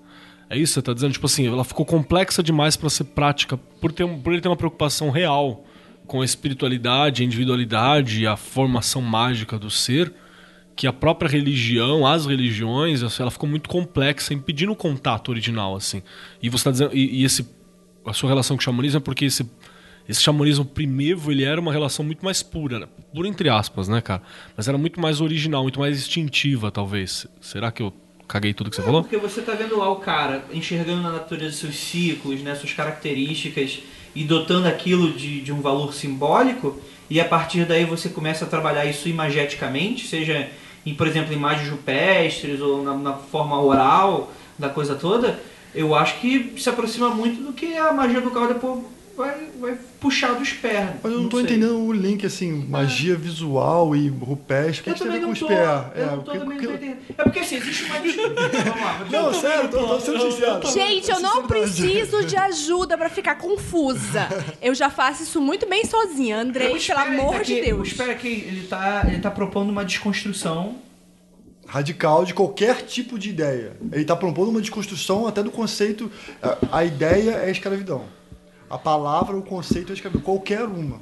Não só uma religião. Obviamente que ele vai atacar Tá. teorias, mas o cerne do, do- Ao meu ver, né? O cerne do, do, do que ele está falando é que qualquer ideia é escravidão. Não que a escravidão seja uma coisa ruim, mas você constrói a realidade através dessas ideias. Então você precisa entender que você é escravo dessas ideias. É. Eu nunca vi, eu mesmo nunca vi um homem que já não seja Deus. É uma frase dele. Todos já estão construindo a realidade. Assim, o que você acredita, o fato de você se achar separado de mim, é uma crença sua que faz isso existir. E tudo que acontece na sua vida é porque você acredita dessa forma. É uma discussão muito radical e muito antes de uma crítica teórica a uma outra teoria ou a religiões. Ele está tentando desconstruir a existência. A Exatamente. vida. É muito- Forma é de pensar do trás, ser é. humano, né? É. Então, é que na magia do caos você vai ter muito dessa coisa do. Por exemplo, você pode orar para um deus ficcional que isso tem tanto valor e tanto poder quanto um deus que, que muita gente acredita. Ó, tem, tem, eu tenho um, um, um trechozinho dele que é interessante. Manda aí. Que tem a ver com o que você está falando. Coincidentemente estava aqui, reservado no meu celular para ler. As palavras Deus, religiões, fé, morais, mulher, etc. Ele usa muito etc. nos textos, etc. É, mais fácil, né? Isso é, isso é coisa de britânico. É, sendo elas formas de crenças, são usadas para expressar diferentes meios, entre aspas, de controle e expressão de desejo. Uma ideia de unidade através do medo, que de uma maneira ou de outra deve implicar em escravidão. Os limites imaginados, estendidos pela ciência que acrescenta um centímetro afetuosamente dado à nossa altura, nada mais. Caralho. Os- O, conceito de ficção lá do Yuval Hariri é que funciona maravilhoso. Dá uma fundida na cabeça. Eu, eu desisto. É, Não, cara, pa- parabéns. A vamos gente, assistir, vamos continuar. A gente levanta os conceitos da ficção lá do Yuval, né? Que a gente sempre fala sobre isso. Que o Yuval ele fala lá que nós criamos a sociedade em volta, criando conexões, criando eh, ficções e acreditando piamente que elas são reais. A ponto delas modificarem a nossa vida. É isso que o Sper tá dizendo. Ele fala assim: nós temos ficções sociais totais, temos ficções individuais, que são ainda piores, porque você não consegue ver elas. As, as sociais. As sociais eu consigo ver no Andrei, as sociais eu consigo ver no Vinícius, porque nós acreditamos nela coletivamente. Então elas estão manifestas através de lei, dinheiro, justiça, esses outros conceitos sociais que a gente tem. Mas e aquelas que são individuais minhas, que eu tenho dificuldade para olhar? Eu só vou conseguir observar a existência delas a partir do não lugar. Porque eu preciso não estar em mim para poder observar essa você precisa construção. ser um observador. Como é que é o nome daquele personagem da DC? Ou é da Marvel? Qual? Se for da Marvel, É tá da errado. Marvel. É da Marvel, Marvel. né? Tá errado. É o... o Sentinela. Vigia. Vigia. O Vigia. Você precisa ser o vigia de si mesmo. O, o Sper tem uma palavra pra isso. É o Rodas Vrebo. Ah, é, Rodas Breba. O observador ao contrário. Em inglês é restal. Você adorou traduzir isso, né? Fala é verdade. maravilhoso. Pra mim, É, é restal. Com T-A-W. Watcher. Quando eu li esse Watcher ao contrário, eu lembrei do Iluminado. Aí eu No- fiquei. o Red Rum. Red Rum, Red Rum. Mas é, o conceito de Zóis não é um conceito novo também. Né? Assim, a Cabala. No Ocidente, talvez. No Ocidente. Não, Ou nem assim? Sim, sim, mas é um conceito é novo na modernidade, assim, mas é, no Oriente tem muitas é, vertentes falando sobre isso e na Cabala especificamente, assim, você a- o conceito da, da, da maçã decaída é o conhecimento. Você só é possível conhecer se eu não sou absoluto. É. Que é a mesma coisa dos olhos. Assim, eu, eu acredito na minha separação para ser capaz É. de existir. Que é também um conceito de Telema, que é separados pela chance de união. Pra quem não, não Pela- sacou. Pra poder observar e para poder fornicar o tempo inteiro. para poder criar uma dualidade e aí começar a se manifestar. Pra quem não sacou isso que ele tá dizendo, é porque tem uma outra vertente da Cabala, que eu acho que a gente nem falou no programa de Cabala, que Deus criou, o Criador, Deus, Kia, sei lá, chama o que você quiser, Jeová, Ieoa, ele criou toda a galera pra se entender, porque ele não consegue se entender a partir do ponto que ele é. Então essa seria a, a função daqui. E, e é isso que é, o- é o fornicar, né? Pra poder criar, poder se, se participar. Que egoísta Zeus- do caralho. Deus queria fazer Vai uma, se fuder. uma É um infinita putaria. Sabe o que, que é isso? Uma orgia. o que que orgia, Vai uma orgia gigante. Traveco, Se- Deus. Se Deus tivesse psicanalista, não tinha mundo. Exatamente. Se tivesse resolvido seus Se problemas. Deus tivesse psicanalista, não tinha mundo. Pode crer. Pode escrever. Então quer dizer que, que, que a, a gente é aquela máquina fundamental lá do Guia do Mochileiro das Galáxias. Por favor, por favor, Exatamente isso. Quem não pensador conhece- Quem não conhece Guia do Mochileiro das Galáxias, pau no seu cu. Vai ler essa porra. Anota aí, páginas. Vinícius. Anota aí. Caderninho do pau no cu. Aliás, É o pensador profundo. ri muito no metrô, as pessoas me achavam muito maluca lendo Guia do Mochileiro das Galáxias, porque é uma coisa tão maravilhosa genial. que eu ria sozinha no metrô e a galera ficava olhando assim. Inclusive, Mina louca? inclusive eu quero fazer um pedido público pra Lívia. É, me dá a ordem que eu releio. Por que eu tô dizendo isso, né? É, continua. Depois eu me lembro disso. A Me lembro. Lívia tá perdida, gente. Não pergunta nada pra ela hoje. Não complica mais do que já tá. Pelo amor de Deus, sai dos Oshki que a gente nunca vamos- vai vamos- chegar a vamos- nenhuma vamos lá, conclusão. vamos- a, Vamos gente, pra frente. a gente tem que ir pra postura de morte. Postura de É, morte, o nem nem. Nem, nem a gente já falou. Nem, nem falamos. Nem isso, nem aquilo. A gente falou lateralmente, mas. Bolanhos Ah, lá vai. já fazia o Chaves fazer a postura de morte através de seus piripaques. Logo. Olha, pra quem tá vendo aí, Com certeza, com certeza. pra quem tá vendo aí, postura de norte é mais ou menos o que eu tô fazendo quando eu tô tentando entender o que esse pessoal tá assim, falando. né? pra Um bagulho, tipo, Tem uma pergunta do Cadu Martins de Oliveira. Braço, Cadu. Postura de morte é uma atitude, uma postura única, uma postura pessoal que leva a um objetivo comum, que seria a gnose? Que porra é essa? Sim. Significa. Sim. E não. nem isto, nem aquilo. né? Não, não. Assim, ele tem. O Spare no Book of Pleasures ele tem uma, uma descrição meio obscura sobre o que seria a postura da morte. Né, de você fazer, tem um lance de você respirar, ele vai descrevendo que você vê uma luz. Só que em outros lugares, em alguns quadros dele, ele faz outras descrições. Ao meu ver, a postura da morte é um método poderoso de, é você encontrar um método poderoso de gnose. E, e- e- e ele fala, a morte é tudo. Você precisa morrer, você, você precisa matar as suas crenças e colocar seu corpo é, identificado com os ossos e incluir antes de conceber. Ele repete isso várias vezes. Que, o que, o que, Essa ver. ilustração do lado esquerdo aí é, é uma representação da postura de morte. Que é uma privação, A né? postura da morte. É. Tem um outro quadro dele que chama A Postura da Morte em Ação. Que aí, é, e aí o que, que tem né, nesse quadro? Tem, ele- tem um que parece ser ele pelado na- no asano do dragão, que é, que é senta no seu joelho, com uma serpente em volta, que indica com Constrição, né? É. E tem. Eu acho que tem um desenho como se fosse o asano do Pan, uma sombrinha com o asano do Pan.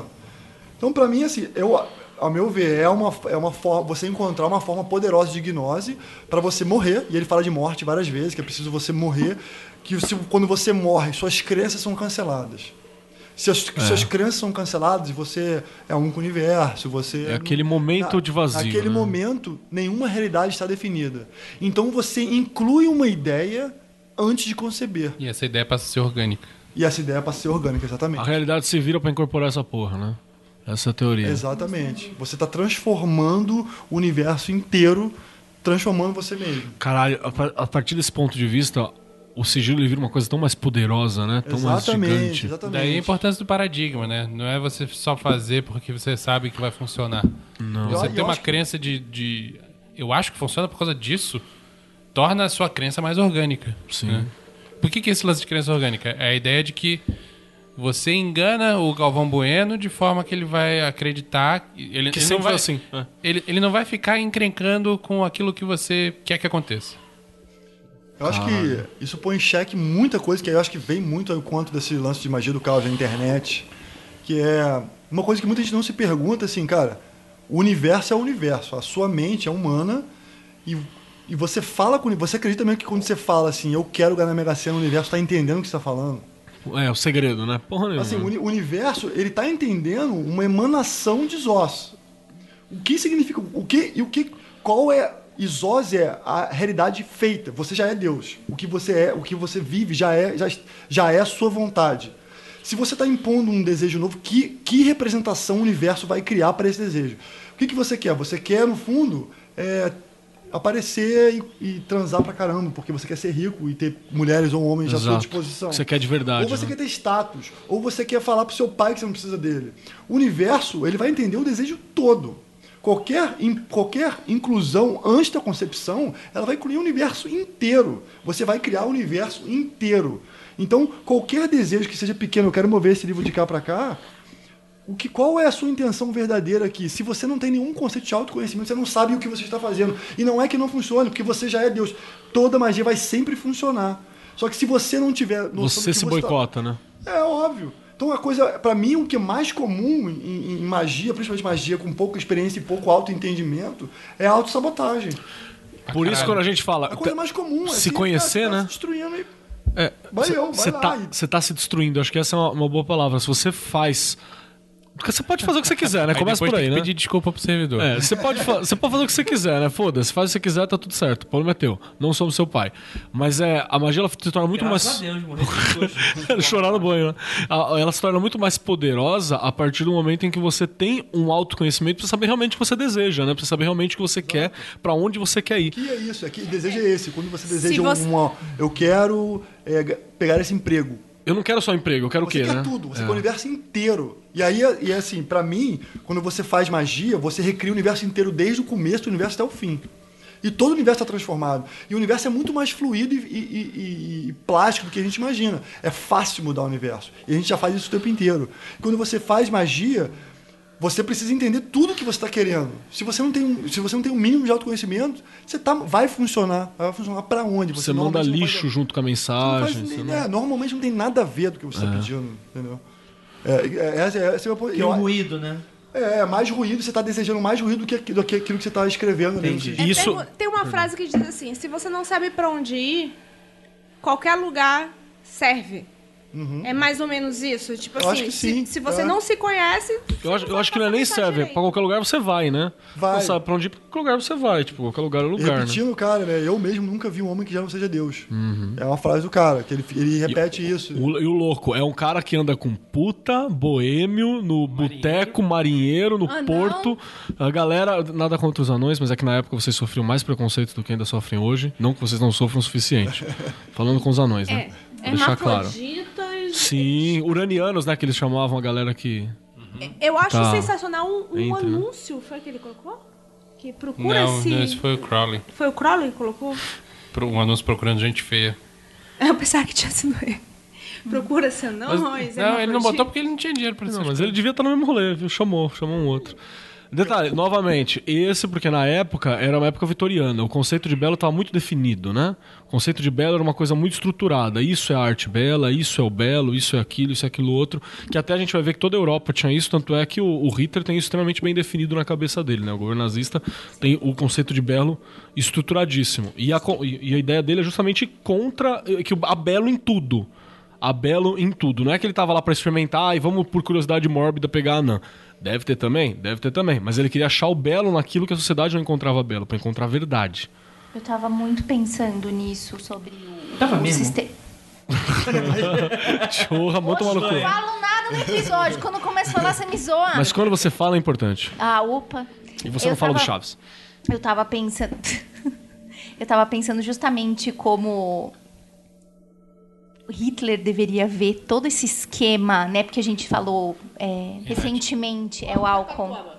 É, recentemente lá no Mundo Freak e tal, e ele, ele tinha um literalmente asco por isso, e ele caçava as pessoas. E É, eu, e eu tô pensando aqui, nossa, que já pensou se ele estivesse lá? E tem a relação entre ambos, na verdade, né? E O que o o Hitler Hitler tinha uma profunda admiração pela arte do Sper. é, pede um O Sper quadro. chegou a mandar uma carta pra ele falando: Você vai tomar no meio do olho do teu cu, que eu não vou fazer quadro nenhum pra você. verdade Enfia essa carta no seu Eu rabo. não sabia. É verdade. Mas como que ele tinha uma.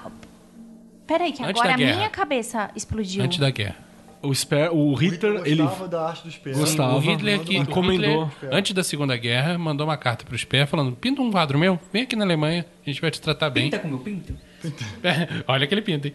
E aí o Sper, o Sper por motivos. Ó, primeiro que ele é Ah, eu nacionalista não pra sabia caralho, desse né? rolê. Pera que eu tô chocada. Vai. Sim, sim. O, o Hitler pede isso, porque ele pediu o quarto. Na verdade, o Hitler, qualquer artista em ascensão, qualquer artista é, minimamente importante, ele pedia para fazer um, um autorretrato. Tinha autorretrato do Hitler em todas as repartições públicas, em todos os lugares possíveis dentro da Alemanha. Tem uma parede, tem um quadro do filho da puta, né? Era essa a ideia. Então ele pedia vários quadros e ele tinha uma, uma- Alguns falam que ele tinha uma galeria pessoal de quadros, autorretratos, né? A, a resposta do Sper pro Hitler foi nas linhas de. Não sei exatamente a palavra, né? Mas foi nas linhas de: se o que você tá propondo é epítome da civilização, eu quero ser um animal pra todo o resto da minha vida. Exatamente. Beleza de resposta. Chocada. Esse comentário no Facebook ia dar quantos likes, né, gente? Aí, Lacrou! aí em 1945, Londres sendo bombardeado, caiu uma bomba no apartamento do Sper, não explodiu, ou, ou fica- explodiu e não fudeu tudo. É. Assim, fudeu o teto e tal, ele se fudeu, desceu, teve que morar de caiu, favor né? durante um tempo. Mas as coisas E ele falava. E ele, ele sobreviveu. Tem foto dele com uma bomba, assim, um buraco, né? É, no, no, Virou na a mesinha sala. de centro dele. É, foi, Na uma, sala. foi uma bomba que não disparou, né? Caiu É. porque era aquelas bombas gigantes de metal, né? Numa Caiu e não explodiu. Uma blitzkrieg, Mas né? eu, eu sei que ele se machucou nisso, ele ficou fudido, ficou com um lado do O corpo braço, paralisado né? e tal. E, e ele ficou falando: É, essa é a vingança do Hitler. E ele aceitou a vingança do Hitler, isso que é legal. É, ele né? aceitou de boa. tipo, não, tudo bem. Eu juro que eu não sabia Ele, disso. ele tá, não, mas ele tava tão fudido nessa época também. É, já cara. tava velhinho. Ele... É, ele já tava tão fudido, mas tão fudido. Não, mas ele não, ele não tava pra morrer, não. Ele viveu mais uns 10 anos Não, depois. ele tava mentalmente fudido, É. né? Essa, a, a- a período da, da pós-guerra, imediatamente pós-guerra e durante a Segunda Guerra, ele tá muito fudido, né, cara? E tem até a história de que ele, na Segunda Guerra ele pede pra ir pra, pra guerra e não ligou, olha pra ele falou: meu, meu senhor, meu senhor, o senhor não tá em condição Isso de fazer mim nada. Só Não vai estar confirma o quanto o Hitler era burro, bicho. Caralho. Sim. Hitler História era maravilhosa. Posso Obrigada lançar, por me posso lançar um contar. shade aqui rapidinho? Vai. Eu Acho muito interessante que aí a gente até quer um- uma sensação de dualidade entre os dois, né? Que o Hitler Egoísta. bu- Os dois tinham bigodinho. buscando o Hitler buscando um classicismo, o belo do clássico, né? É muito daquela, dessa figura que hoje a gente encontra no Facebook também, né? do Claro cara que, que é, o, é. o- o elitistazão, que Sim. não, A arte é só o que tá no Louvre. É, e tal. E uma parte do Louvre, Não diga-se de passagem. Porque entrou a Beyoncé lá, não é arte, não, mas... Beyoncé não é arte. É, pois isso é muito interessante, né? Como, como existe essa coisa de, do asno mesmo, Gente. procurando essa pureza artística. E detalhe, ele tá fazendo isso antes dos movimentos modernistas, né? Ele tá fazendo isso antes do, do, do movimento modernista, não, perdão, gente. Antes dos movimentos surrealistas. Ele tá fazendo isso antes da. Antes, be- before school, né? De- Antes de ser, porra, que da é hora. antes de tô- andar. Desenho automático é antes, o cara era muito Gostando pioneiro. muito É. desse moço. Não conhecia muito ele. Mas agora que ele falou isso pro Hitler, eu tô gostando mais ainda dele. Vamos lá, então a gente tem essa Interessante. a postura de morte, que é muito daquela coisa que a gente fala da magia do caos, né? De você entrar na gnose. Eu acho que essa parte aí é- é a parte que realmente toca com o pragmatismo da magia do caos. É É uma técnica que ele desenvolveu, que ele chamava mesmo a arte de crer, é, que é a sigilização, que também não é novidade. O tantrismo tem uma, toda uma ciência para você, os yantras, para você visualizar forças da natureza e para você. O, o tantrismo tem uma técnica é muito parecida com a sigilização, que é você pegar um objeto de desejo e pegar um pedaço, tipo assim, eu, eu quero transar com Vinícius. Eu sempre quis. Aí eu pego ele uma- um pedaço, por exemplo, uma roupa, ele usa, sempre usa essa roupa verde. E eu vou reduzindo a roupa verde, uma hora eu vejo essa lista aqui. E eu começo a visualizar só a lista de uma forma que não é o Vinícius que eu estou visualizando. Eu tô visualizando Mas um ele pedaço daquilo. representa aquele desejo de forma que o meu consciente não saiba que é o Vinícius. Mas o subconsciente sabe. Isso é uma técnica tântrica antiga, que o sigilo, a sigilização é isso, é você é, cortar a sua parte consciente que atrapalha o desejo para você incluir a con- antes da concepção. né? Para de alisar aí, meu homem. Oi? Ah, não faz Não isso. isso, não. a Mas altura? o, o que ele contribuiu de verdade nessa parada de sigilo é o lance do, do método das letrinhas, né? Sim, isso, é, no- isso é inovação dele. Isso é dele, que é da, que é dadaísta, né? Ele fez É, antes, mas isso. é esperiano pra caralho, mas É, o dadaísta. dadaísmo vai fazer coisas parecidas também, fazer poesias misturando. E até o. Eu, o- eu acho sensacional. Como fazer uma poesia dadaísta? Você pega um jornal, você recorta todas as letrinhas, você coloca dentro de um saco, Joga foto. você. Cartinha da Xuxa. Cartinha da Xuxa, sorteia as letrinhas e faz um poema dadaísta. Isso, isso é parecido com o tarô discordiano do Rafa Fernandes, que ele um dia vai, vai explicar pra gente. Gosto. Só, só pra constar essa parte do, do fragmento, né? Como o Frater Ad falou agora há pouco.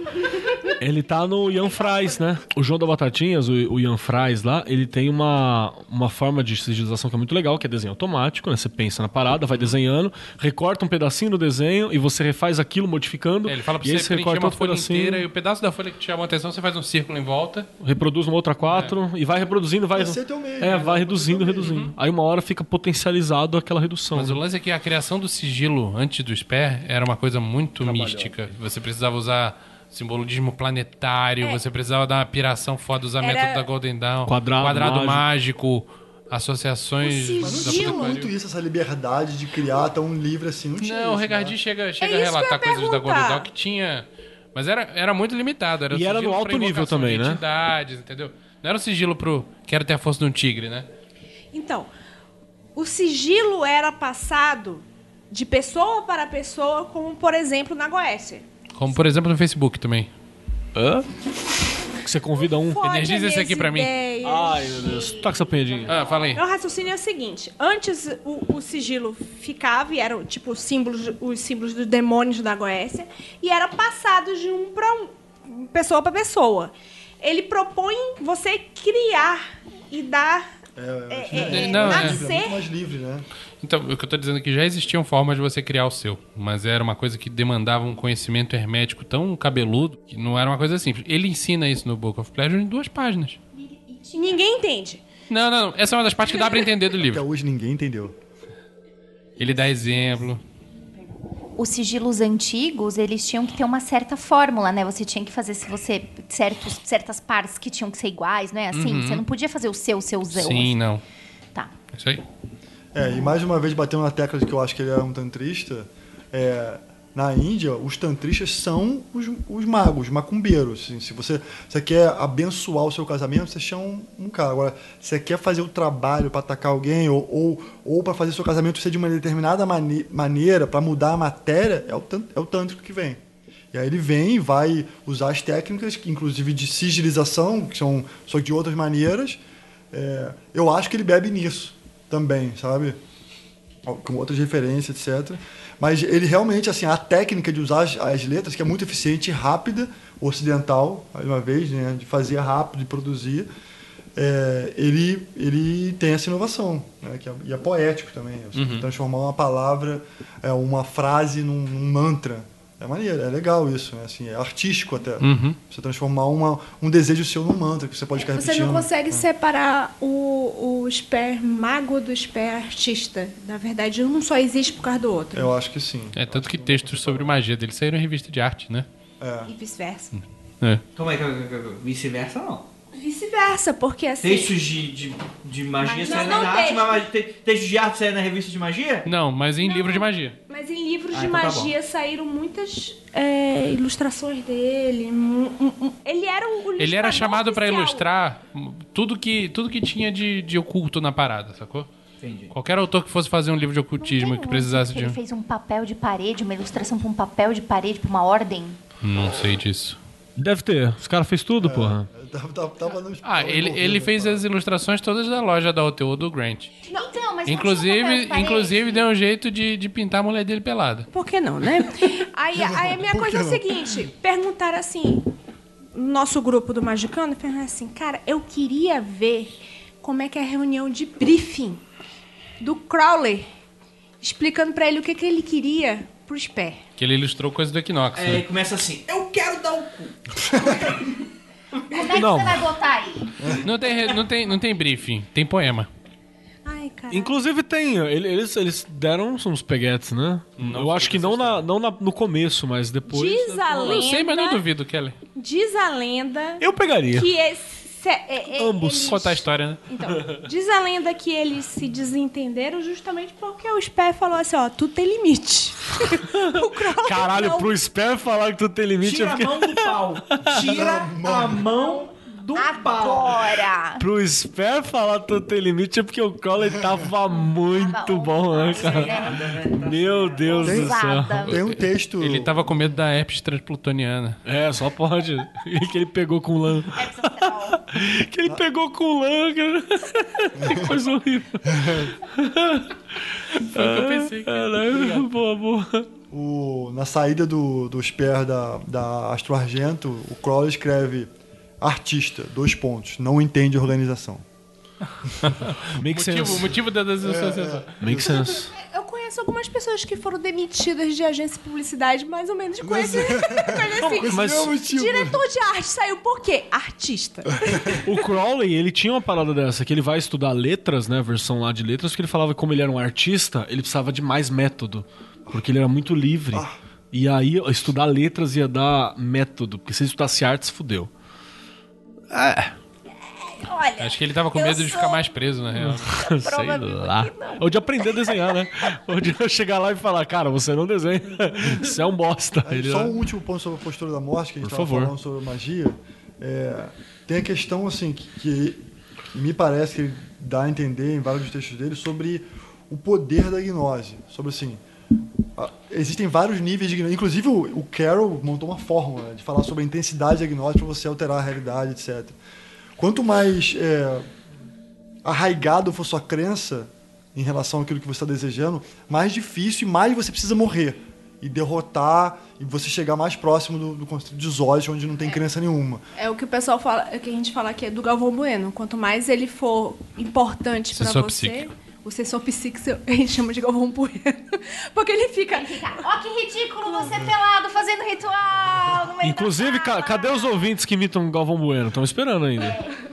É um Galvão Bueno, ou então é o Faustão falando, oh, Ramel, oh, cara. Pegou fogo, bicho! Por isso que é, eu acho que é, é mais difícil você fazer uma magia para você ter um resultado imediato do que um resultado a longo prazo onde você possa naturalmente esquecer. Né? O, o Espera era algumas pessoas escreveram sobre o Bruce Lee da magia, que era um cara que conseguia atingir um nível de gnose muito alto, é, transformar Instantâneo, né? instantâneo, alto instantâneo, transformar desejos em sigilo rapidamente. O cara era um artista, ele transformava letras em, em arte na cabeça dele e realizar coisas. Tem várias lendas sobre ele, sobre Na hora, né? sandália, da sandália, que ele, ele fez uma sandália aparecer Conta na aí, porta. conta aí a sandália. É muito boa essa Vou, vou resumir a história da sandália. Ele foi, num, foi na casa de um maluco que. Um lorde, né? Um lorde que duvidava da capacidade mágica dele. e falou assim: Ah, o que, que você quer que eu faça pra te provar? Ah, eu quero que você materialize, que faça aparecer aqui na minha frente o objeto que eu tô pensando. Ele, ah, é, malandro. Foi lá na arena de anão. Foi lá, catou um papelzinho. Não, ele, ele usou primeiro um servidor que ele já tinha pronto pra recuperar da mente do cara a informação de que objeto ele estava pensando. Então ele fez um uma espécie de telepatia pra captar essa informação. Depois ele desenhou um sigilo na cabeça dele ou no papel, sei lá, pra fazer esse objeto se materializar. Daqui a pouco bate na porta e o mordomo do Lorde falou: Meu senhor, aqui suas sandálias. Aí o cara ficou, maluco! Como você fez isso? Coraçãozinho. É, tem várias lendas dessas, desse É. tipo, assim. Tem muita história mesmo disso. história Manifestando o Dele- elemental. da, da né? vez que ele fez chover num dia de sol. Não tem o que ele...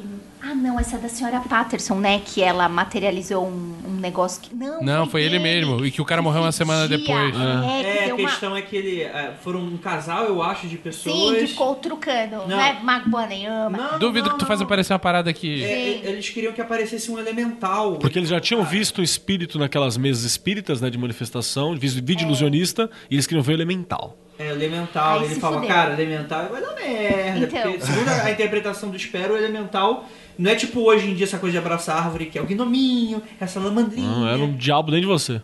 Mas essa é a minha maior crítica. Se você acha que você tá lidando com espíritos da natureza e eles são fofinhos e você é uma bruxa, começa de novo. Eles não são fofinhos. Então, mas antes disso até, o que ele acreditava era que o elemental era uma parte sua, oculta do seu subconsciente, Sim. que não necessariamente vai ser legal você puxar nesse momento. Opa. E eles tiveram uma experiência super traumática de que começou a aparecer um bicho com véu, né, e fedia bastante. Fedia, ficou tudo nublado Ele falou, não, cancela, sala. cancela, cancela, cancela. Aí o cara falou, porra, vou ter que banir. Aí foi lá e baniu. Falou, seus Baniu. filhos da puta, ma- manda trazer e agora tem Aí, que banir. uma semana depois, um morreu. O outro foi internado. O outro foi internado Ficou maluco. não- Ficou doido. Até ó, outro problema que pro ouvinte aqui que tá ouvindo a gente, é, quando o Sper fala elemental, você não sabe se ele tá falando de elemental mesmo. Porque os- os- o vocabulário não é o mesmo. Então ele pode estar falando de elemental e ele não tá falando do elemental que a gente conhece. É meio homúnculo. É, ele tá, pode ser, ele tá falando de espírito, mas ele não tá falando do espírito que conhece. Pode ser que os caras foram lá pra ver o elemental fadinha. Ô, mostra o elemental fadinha. Eu espero, peraí que eu vou mostrar. E trouxe o goethe, tá ligado? Você não, não tem como saber exatamente o que, que é, porque o vocabulário não tava batido como a gente tem hoje, um vocabulário mais certeiro, né? Tem a fofoca do Gardner também. Opa, Nossa. favor. Conta. Conta. Dessa maneira, que é o cara do, do Wicca, né? O, o Gerard Gardner. Ele vai no Spear e pede pro Spear fazer um amuleto para ele recuperar uma médium que ele tinha perdido. E primeiro já é muito interessante o Gardner ser um cara fodaço de magia e pedir ajuda para fazer um amuleto que o cara, ih, eu não vou dar conta. Hoje em né? dia a gente vê muito isso, o cara que vai na Umbanda, né? Pedir pra. Faz uma merda e vai na Umbanda pedir pro, pro- pro amigo e o, bandista o, desfazer. E o, o Spear nem sabia que quem roubou a médium era o Grant. Hum. Que era amigo do Spear. Mas ele faz o amuleto e o Gardner recupera a médium. E funciona. Olha que louco. É. E ele Tem, rouba. tem uma outra história famosa, né? Que é do, do, do Crowley querendo fazer um bagulho do, do jacaré. Essa eu não Jacaré sei. não sei quando, né? Não. tá, posso contar do jacaré? Que o, o Crowley e o Gar, não sei quando. Aqui anda pra, pra caralho. É, anda, morde, dá rabeta. A gente perdeu aqui. A Ju, a Ju man down, man down! que o, o Crowley chega pro Gardner e fala: Maluco, tem uma ideia muito louca. Vamos fazer um totem fudido. Nós sacata um jacaré. Que não deve ser fácil de achar um jacaré lá. Não deve- Jacaré na Inglaterra. É, não deve ser fácil. Vamos importar do Egito essa porra desse jacaré, do Nilo. Nós vai botar o crocodilo, sei lá, você prefere o que você quiser. E vamos colocar esse filho da puta aqui, nós vai fazer um rito muito louco. Sobek, vamos sacrificar o desgraçado. E aí nós vai fazer um bagulho, um, um totem, usando a pele do jacaré, os ossos esticados, ficar muito louco. Aí o Sper já era mega ativista, protetor dos animais pra caralho. Chegou pra galera e falou assim: seguinte, se fizer essa parada, eu vou fuder com vocês tudo. Vou botar no cu de cada um pra que não aconteça. Aí o vai ser apaixonou. gostoso. Aí o Growler, o, aí o, o, Growl- o Gardner, o Gardner fala: Você não, não gostou? Não. Ele falou: Espera, não. Você vai querer atrapalhar? Vou. Aí o Gardner olha pro Crowley e fala: Então não vamos fazer, não, mano. porque- É, melhor não, cara. Deixa aí não é quieto tão aí, maneiro deixa- assim, né? É tão legal essa ideia. É, não. Manda porra, quem bosta. pode, obedece quem tem juízo. Mó bosta, mó bosta. Tá aí. a hierarquia aí pra vocês. o nome disso é hierarquia. Olha quem tava junto com, Atenção quem tava junto com o Crowley querendo pegar o jacaré, viu? É, é, é. Não vou dizer nada, mas já disse, né? Uma cuidado aí, jacaré Daltian. Fica de olho. Que inclusive tá morando no Canadá, hein? Beijo. Excelente informação. Que? Aqui tem informação. Tá a informação. Eu tô, cara, eu tô fazendo. eu tô a, a mesa tá muito intelectual, eu tô conseguindo finalmente de derrubar esse mito. Eu tô, tô, eu tô sendo a tábua rasa puxando tudo pra baixo. Obrigado por isso, André. Então vamos lá, gente. Vamos falar então da Arena de Anon, né? Não é Anão, é Anon, né? É um lugar no WoW.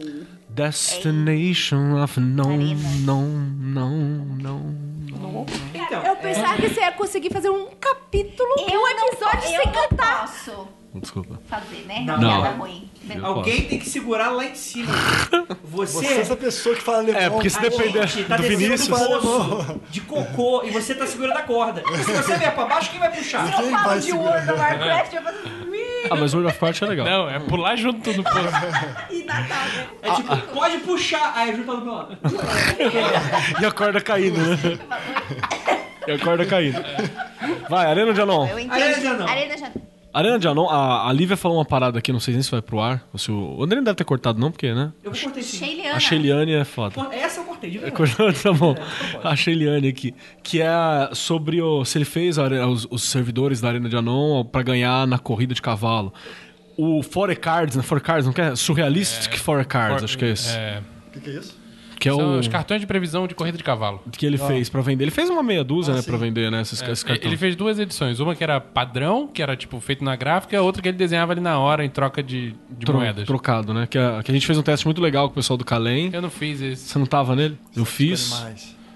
Você Eu- com animais? Eu com fiz. o pessoal do? Com- Manda um recado. Babado. Eu fiz o teste, inclusive, com ele, foi bem legal. Usando uma forma de jogo. Não, um amigo meu fez um teste usando uma forma de jogo legal, chamado Jogo do Bicho, e teve algum resultado interessante. Entendi. Mas não, não conheço esse cara. do Suzano é foda. É, foda, só só perigosaço.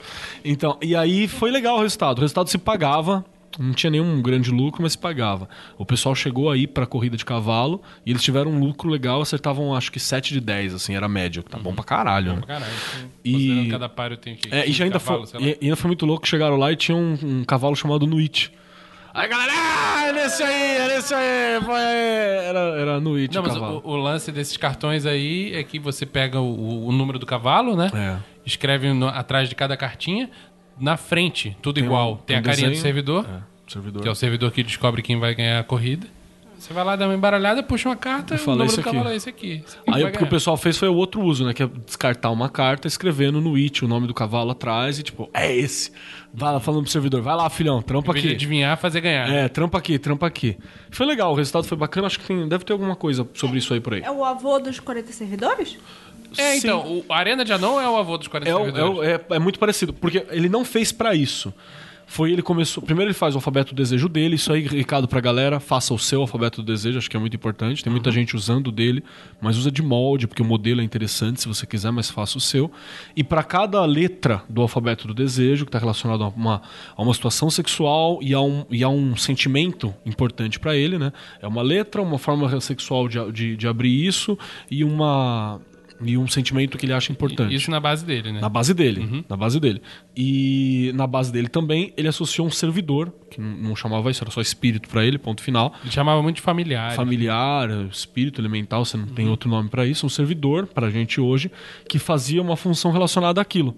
E ele chamou toda essa galera toda de Arena de Anão. Foi, ele, e a gente fala que Goetia é o Gotaketchenal do Pokémon, né? Já tava aí o. Essa era a coleção de servidores pessoal do, do Sper. Pokédex do... O Pokédex do Sper. Codex do Sper. Eu queria adicionar dois pontos aí sobre Por o, favor. a- o alfabeto dos desejos. É, o primeiro que assim, ele sempre foi bem é, radical em, em achar que a invocação das forças, o, o alfabeto dos desejos eram 22 representações, como eu estava explicando, né, forças, de invocação de forças, que eram forças dele mesmo. Sim. Né? Que é, os olhos é, é tudo. Então qualquer força que eu invocar, que eu criar, sou eu mesmo. Então, ele era bem. Inclusive, ele tinha algumas críticas sobre médiums, né? Porque o médium. Sobre o cavalo da Ubanda, por exemplo, que é alguém que está sendo cavalgado por uma outra força que não era a mesma, né? É, e outro ponto é que são 22 letras. Uma Você tem três variações que lembra muito a In, a In Sof, a In Sof Hour da, da Kabbalah. E as outras 21 letras, cara, são muito parecidas com, com o alfabeto do John Dee, que é o Enochiano. São muito, inclusive o, W. Wallace, que faz uma. que é, um, que é um- relação, talvez né? o único especialista mesmo de SPEC, que escreve aquele From Inferno to Zos, que são três volumes gigantes. É, tem um, uma- um desenho que a gente pode até achar depois na internet, que ele bota um do lado do outro. Tá no post. Tá no post? Não. Vai Não. estar. Não, não vai Ele tá estar. prevendo o futuro. Eu queria saber onde tá esse alfabeto, porque ele não tá em nenhum dos livros que eu conheço. Não sei. Que os livros mostram letras isoladas, mas eu nunca vi esse alfabeto. Esse compilado, É. né? É esse o problema de você estudar uma coisa há muito tempo. Você não sabe mais aonde foi que você viu. Não, Não, tem- total. E ocultismo, às vezes aparece gente assim, você, ai, Keller, mas aonde que eu vejo referência disso? A gente não sabe mais, cara. foda, Ah, meu irmão. é foda. Essa isso aí é um porra- sonho, porra. É, essa, e tá completamente válido, porque essa porra é tudo conhecimento pulverizado, tá ligado? Você pegou 5% aqui, 10% ali, 20% ali, 30% você tirou do seu cu, né? E aí você não sabe o que tá acontecendo, mano. E a prática do alfabeto de anão, acho que era da arena de anão, era legal falar? Mas Então. porque- beleza, então pelo que eu entendi, a Arena de Anão era um conjunto de servidores do cara que ele utilizou através do alfabeto do desejo dele, correto? É, sim, e assim, ele desde sempre, desde a época da senhora Patterson, ele sempre viu muitos familiares ao redor dele. Esse lance dele enxergar o, a totalidade do universo como parte dele, né? Sempre fez com que ele enxergasse coisas que estavam ali ou não estavam, mas ele achava que estavam, e que conviviam com ele. E pra sistematizar isso foi um pulo, entendeu? Tem o mais famoso que é o Águia Negra, que eles chamam. O Águia Negra é como se, é, entre aspas, é como se fosse o SAG dele, se ele SAG tivesse. Ah, é um tem- cara? Pensei que fosse uma águia negra. Sabe o que, que é? Esse é o Águia Negra.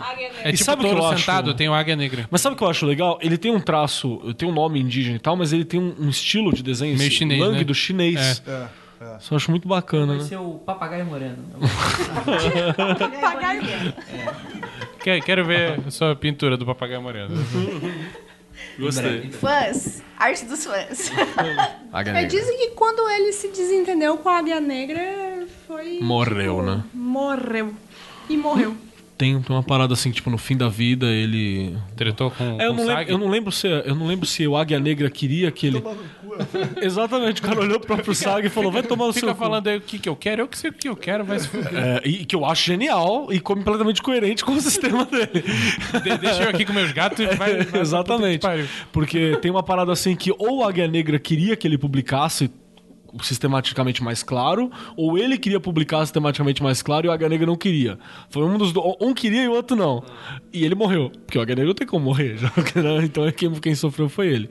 E tem uma parada que a gente brincou da bomba, né, que ele viveu o dia a dia com a bomba na, na- na mesa de centro, mas cara, para o cara que acorda de manhã e vê elemental no dia a dia, tá ligado? Vai achar estranho uma porra de uma é bomba. O que, que é uma, porra. uma bomba? Não explodiu, Explodiu. tranquilo. Fez- Exato. Fez, fez uma casinha pros gatos, os gatos. Exatamente, na bomba ficou tudo certo. Pegar essa merda é perigosíssimo. Pode ter transado com a bomba, cuidando pra não fazer muita fricção, né?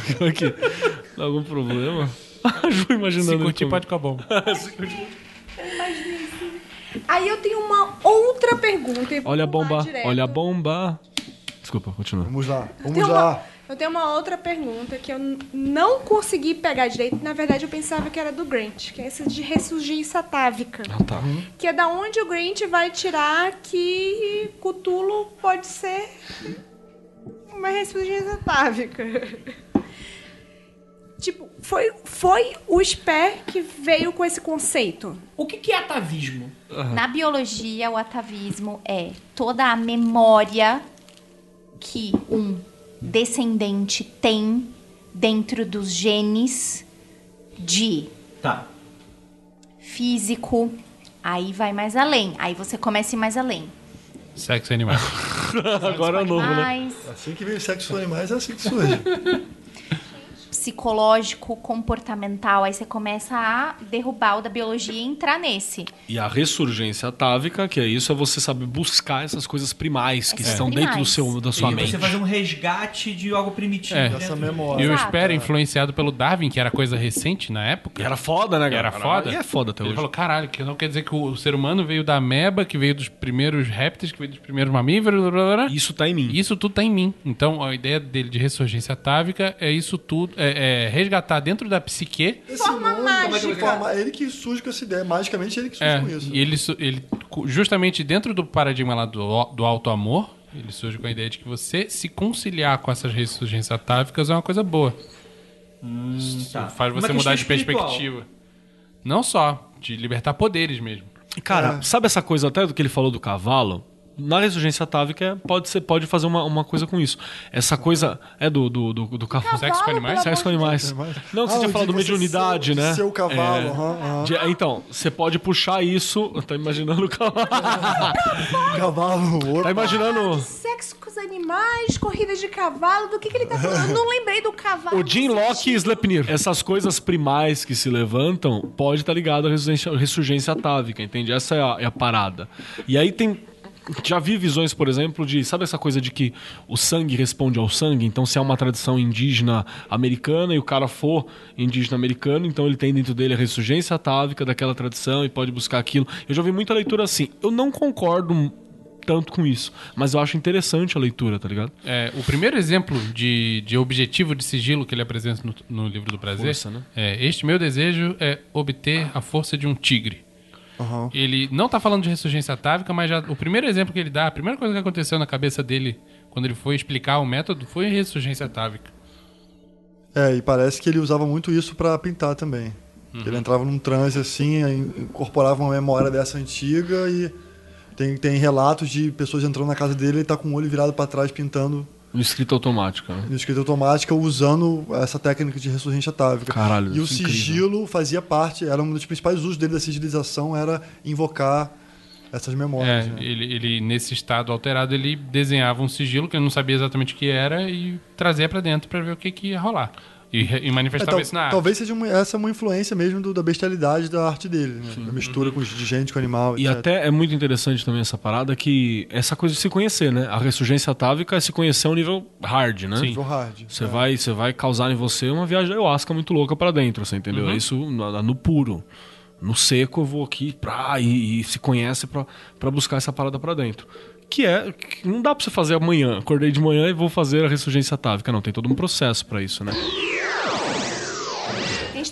Falando que não um sistema é porque ele, na verdade, ele não explica direito, né? Ele dá Ele tirou moldes. todos os capítulos que É, ensinava. ele, ele tenta, A Águia Negra não deixou ele. com muita força, não fazer isso ser um sistema, né? É. Mas assim, a gente ficou falando todo o tempo de magia do caos. Todo tempo não, só no começo. Um pouquinho. A gente ficou falando, não sei o que é magia do caos, servidor. Só que não é magia do caos. Só que não é magia do caos. Obviamente, ele inspirou a criação da magia do caos. Sim. Concordo plenamente. Eu acho que a magia do. Al- algum outro? Qual foi? Quais outras pessoas, quais outras vertentes foram influenciadas por ele? Eu acho que ele influenciou pra caralho a Telema do Grant, especificamente. Até porque não teve jeito, né? Conviveu É. com o cara. E por né? tabela ele influenciou todo o resto que veio no século XX. Porque ele passou um grande período sem. Não, não vou dizer no ostracismo, mas ninguém tinha acesso à obra dele, porque foram sempre publicadas em quantidades minúsculas. São é críticas. dificílimo de entender. É tudo picotado, né? Pulverizado. Tem um livro dele, o último livro dele é um livro que sai, que são as cartas dele com o Grant. Isso, que foi publicado já na década de 80, É, né? e tem no final, e no final é um livro dele, que é o último que ele, considera, ele considerou a obra-prima dele. Cara, é um- é um livro. É o Zoetic Grimoire, né? Tudo que a gente falou hoje, multiplica isso por mil, assim. Você fica um mês em cada frase, assim. São só frases. Que é Então, outra característica do Nietzsche, né? É, são jeito. só aforismos, assim, e são koans que você fica ali meditando. Nietzsche puro também, né? Essa parada toda. Então, assim, a, a influência é geral, né, cara? É, não tem como negar. Como, a gente falou, ele, ele conviveu com, com o Crowley, ele conviveu com o Grant, conviveu com o Gardner. Eu vou trazer até mais. E eu acho cara. que ele conheceu também a John Fortune, embora não tenha sido íntimo. Quer dizer, ele teve contato com todo mundo que era importante nessa época. E ele. E Pelo menos ele, a turminha da Inglaterra, que é o que tava quente na época, né? e ele zerou a parafernália, né? Então, se você tem uma facilidade de, por não utilizar parafernália mágica hoje, foi ele, caralho. Para a Fernália que ele precisava era lápis e papel e É, olha lá. Ele zerou a parafernália. Se hoje a gente pode falar pra você, ó, se você não tem, se hoje o. Ah, desculpa. Se hoje o Babalon, o Lomilo do Cat, pode falar assim, meu, se você quer fazer o. o, o Abramelli e você não tem, seja sincero com você e fala, não tem, faz com o que der. Isso também, na época, não faz. Você não, não achou óleo, o óleo egípcio? Não faz. É, essa quebra do cerimonial dele é importante. É, então eu acho que essa facilitação e, e aquela coisa do ser sincero consigo mesmo, que o, que o, o Babalão fala tanto, né? Fale com verdade, seja sincero com você. Que o Ian Fries também fala pra caralho, né? Não, evite câimbras e vá na moral. Né? Seja, seja verdadeiro. Seja verdadeiro. Então tudo isso, ela é uma facilidade, uma simplificação, uma diluição das ideias primais do, do, do, do Sper, né? É, tem uma, tem um outro, uma outra influência que não é tão direta, mas eu acho que tem uma parte importante dele. É que por ele ter um certo desprezo por esse lance de, de grande obra, entre muitas aspas, né? De, ele, ele não tinha muito esse apego à verdadeira vontade. O negócio dele era satisfazer Apesar de ter união. seguido ela, né? De certa forma. É, pra caralho, mas ele não, não se limitava por ela, né? Eu acho que isso abriu todo um leque de seguidores do chamado caminho da mão esquerda. Inclusive algumas relações que a gente não acha óbvias, tipo Lavei. Eu acho que hum. Lavei, embora não, não faça referência direta aos pés, acho que se não tivesse pés, dificilmente teria Lavei. E ele é pré-Grant, então não, não vem nessa mesma leva. Nossa, é verdade, né? É. O, o Lavey É, sua 60. porra, né, mano? É. Louco, louco. Quem mandou esta pergunta foi a minha xará Juliana Babichak. Babitzak. Esqueci. Desculpa, Ju. E ela, inclusive, está escrevendo um mestrado. O projeto de mestrado dela é para estudar tudo isso. Inclusive, estava lendo aqui enquanto a gente estava gravando, ela falando: Meu Deus, vou ter que mudar isso no meu capítulo. Ou ela disse: Fratera D, quer ser meu orientador? Mandou aqui uma, uma, uma proposta para você, depois respondo para ela. Bom, ela pergunta assim. E eu gostei muito, eu acho que vai ser muito direto. Porque é uma pergunta minha também. A magia do caos conhecida pela massa hoje em dia, que consiste basicamente em punhetar para sigilo e servidor, não seria uma forma totalmente deturpada ao conceito inicial de Zoskia? Já que não há busca pelo SAG ou pela verdadeira vontade nesse processo, é pura e simples satisfação de desejo? Discordo. Por quê? Porque eu acho que fica claro, quando eu tava lendo a- no, no Renascer da Magia do Kenneth Grant, que eu acho. Por favor, me corrija se eu estiver errado. Que o Spare, ele buscava o desejo Exato. pelo desejo. Ele não procurava muito uma iluminação espiritual ou achava que aquilo. Mas o desejo pelo desejo era a verdadeira vontade dele. Tá, mas isso quem tá falando é a gente. Eu acho- não, Não, Mas eu acho que existe uma, uma confusão enorme sobre com Que os é desejo, conceitos né? de desejo, vontade e crença. Né? É. Assim, o conceito de crença que ele está usando é uma coisa como a gente bate, é uma coisa muito mais profunda do que a gente está. Assim, a crença é o que cria a realidade. É na tudo, prática, né? É tudo, é. É, e, e ele usa desejo e vontade de uma forma intercalada ali. Às vezes, quando ele fala desejo, está falando de vontade do que é Até porque isso não estava muito sedimentado na época que ele escreveu. muito sentimental, exatamente. E, e o que ele está falando assim, sua crença já é o seu desejo, sua vontade. Assim, o, que, o que existe já é o seu desejo. Porque ele parte do princípio que você se conhece o suficiente, que o desejo, rela- o desejo é, leve, sei lá, o desejo transitório, que é, ah, eu quero pôr isso daqui aqui, não é esse o desejo que ele está falando. Ele já está partindo de um desejo que é uma coisa mais profunda. Eu tenho certeza que é isso que eu quero, né? Isso aqui que Não, eu mais vou ou menos. Eu acho que, eu acho que não. Eu Não. acho que o, o conceito inicial é, cara, você, você já é um Deus. Tudo que existe já é o que você quer como Deus. Você já Tá. está manifestando sua vontade e não existe uma outra possibilidade. O autoconhecimento, e isso é um conceito meio telêmico, o autoconhecimento é você se entender nessa inércia, né? O telema, fala isso, se encaixar na inércia da sua vontade. né? É, só que o que ele está propondo é uma iluminação que é diferente de uma iluminação budista, que é de você negar o seu karma, de você se dissipar na- no lago do universo. Né? Ah, não é Você- isso, né? Ele está que é um, ele tá propondo uma iluminação que é tântrica, que é você vai realizar tudo e você vai em busca do seu karma e abraçar o seu karma e vai trazer o karma para si e você é dono do meu karma. E não importa, please yourself, tenha prazer. Só que esse prazer que eu tô falando, óbvio que não é um orgasmo da punheta ao mesmo tempo. Punheta matters. É, Hashtag. mas ele está falando de um prazer transcendental, né? Que as coisas todas fornicam o tempo inteiro e você vai é, executar esses desejos e encontrar essa inércia fazendo. Né? E entendendo que você, quando cria e quando você deseja, você deseja sempre o universo inteiro.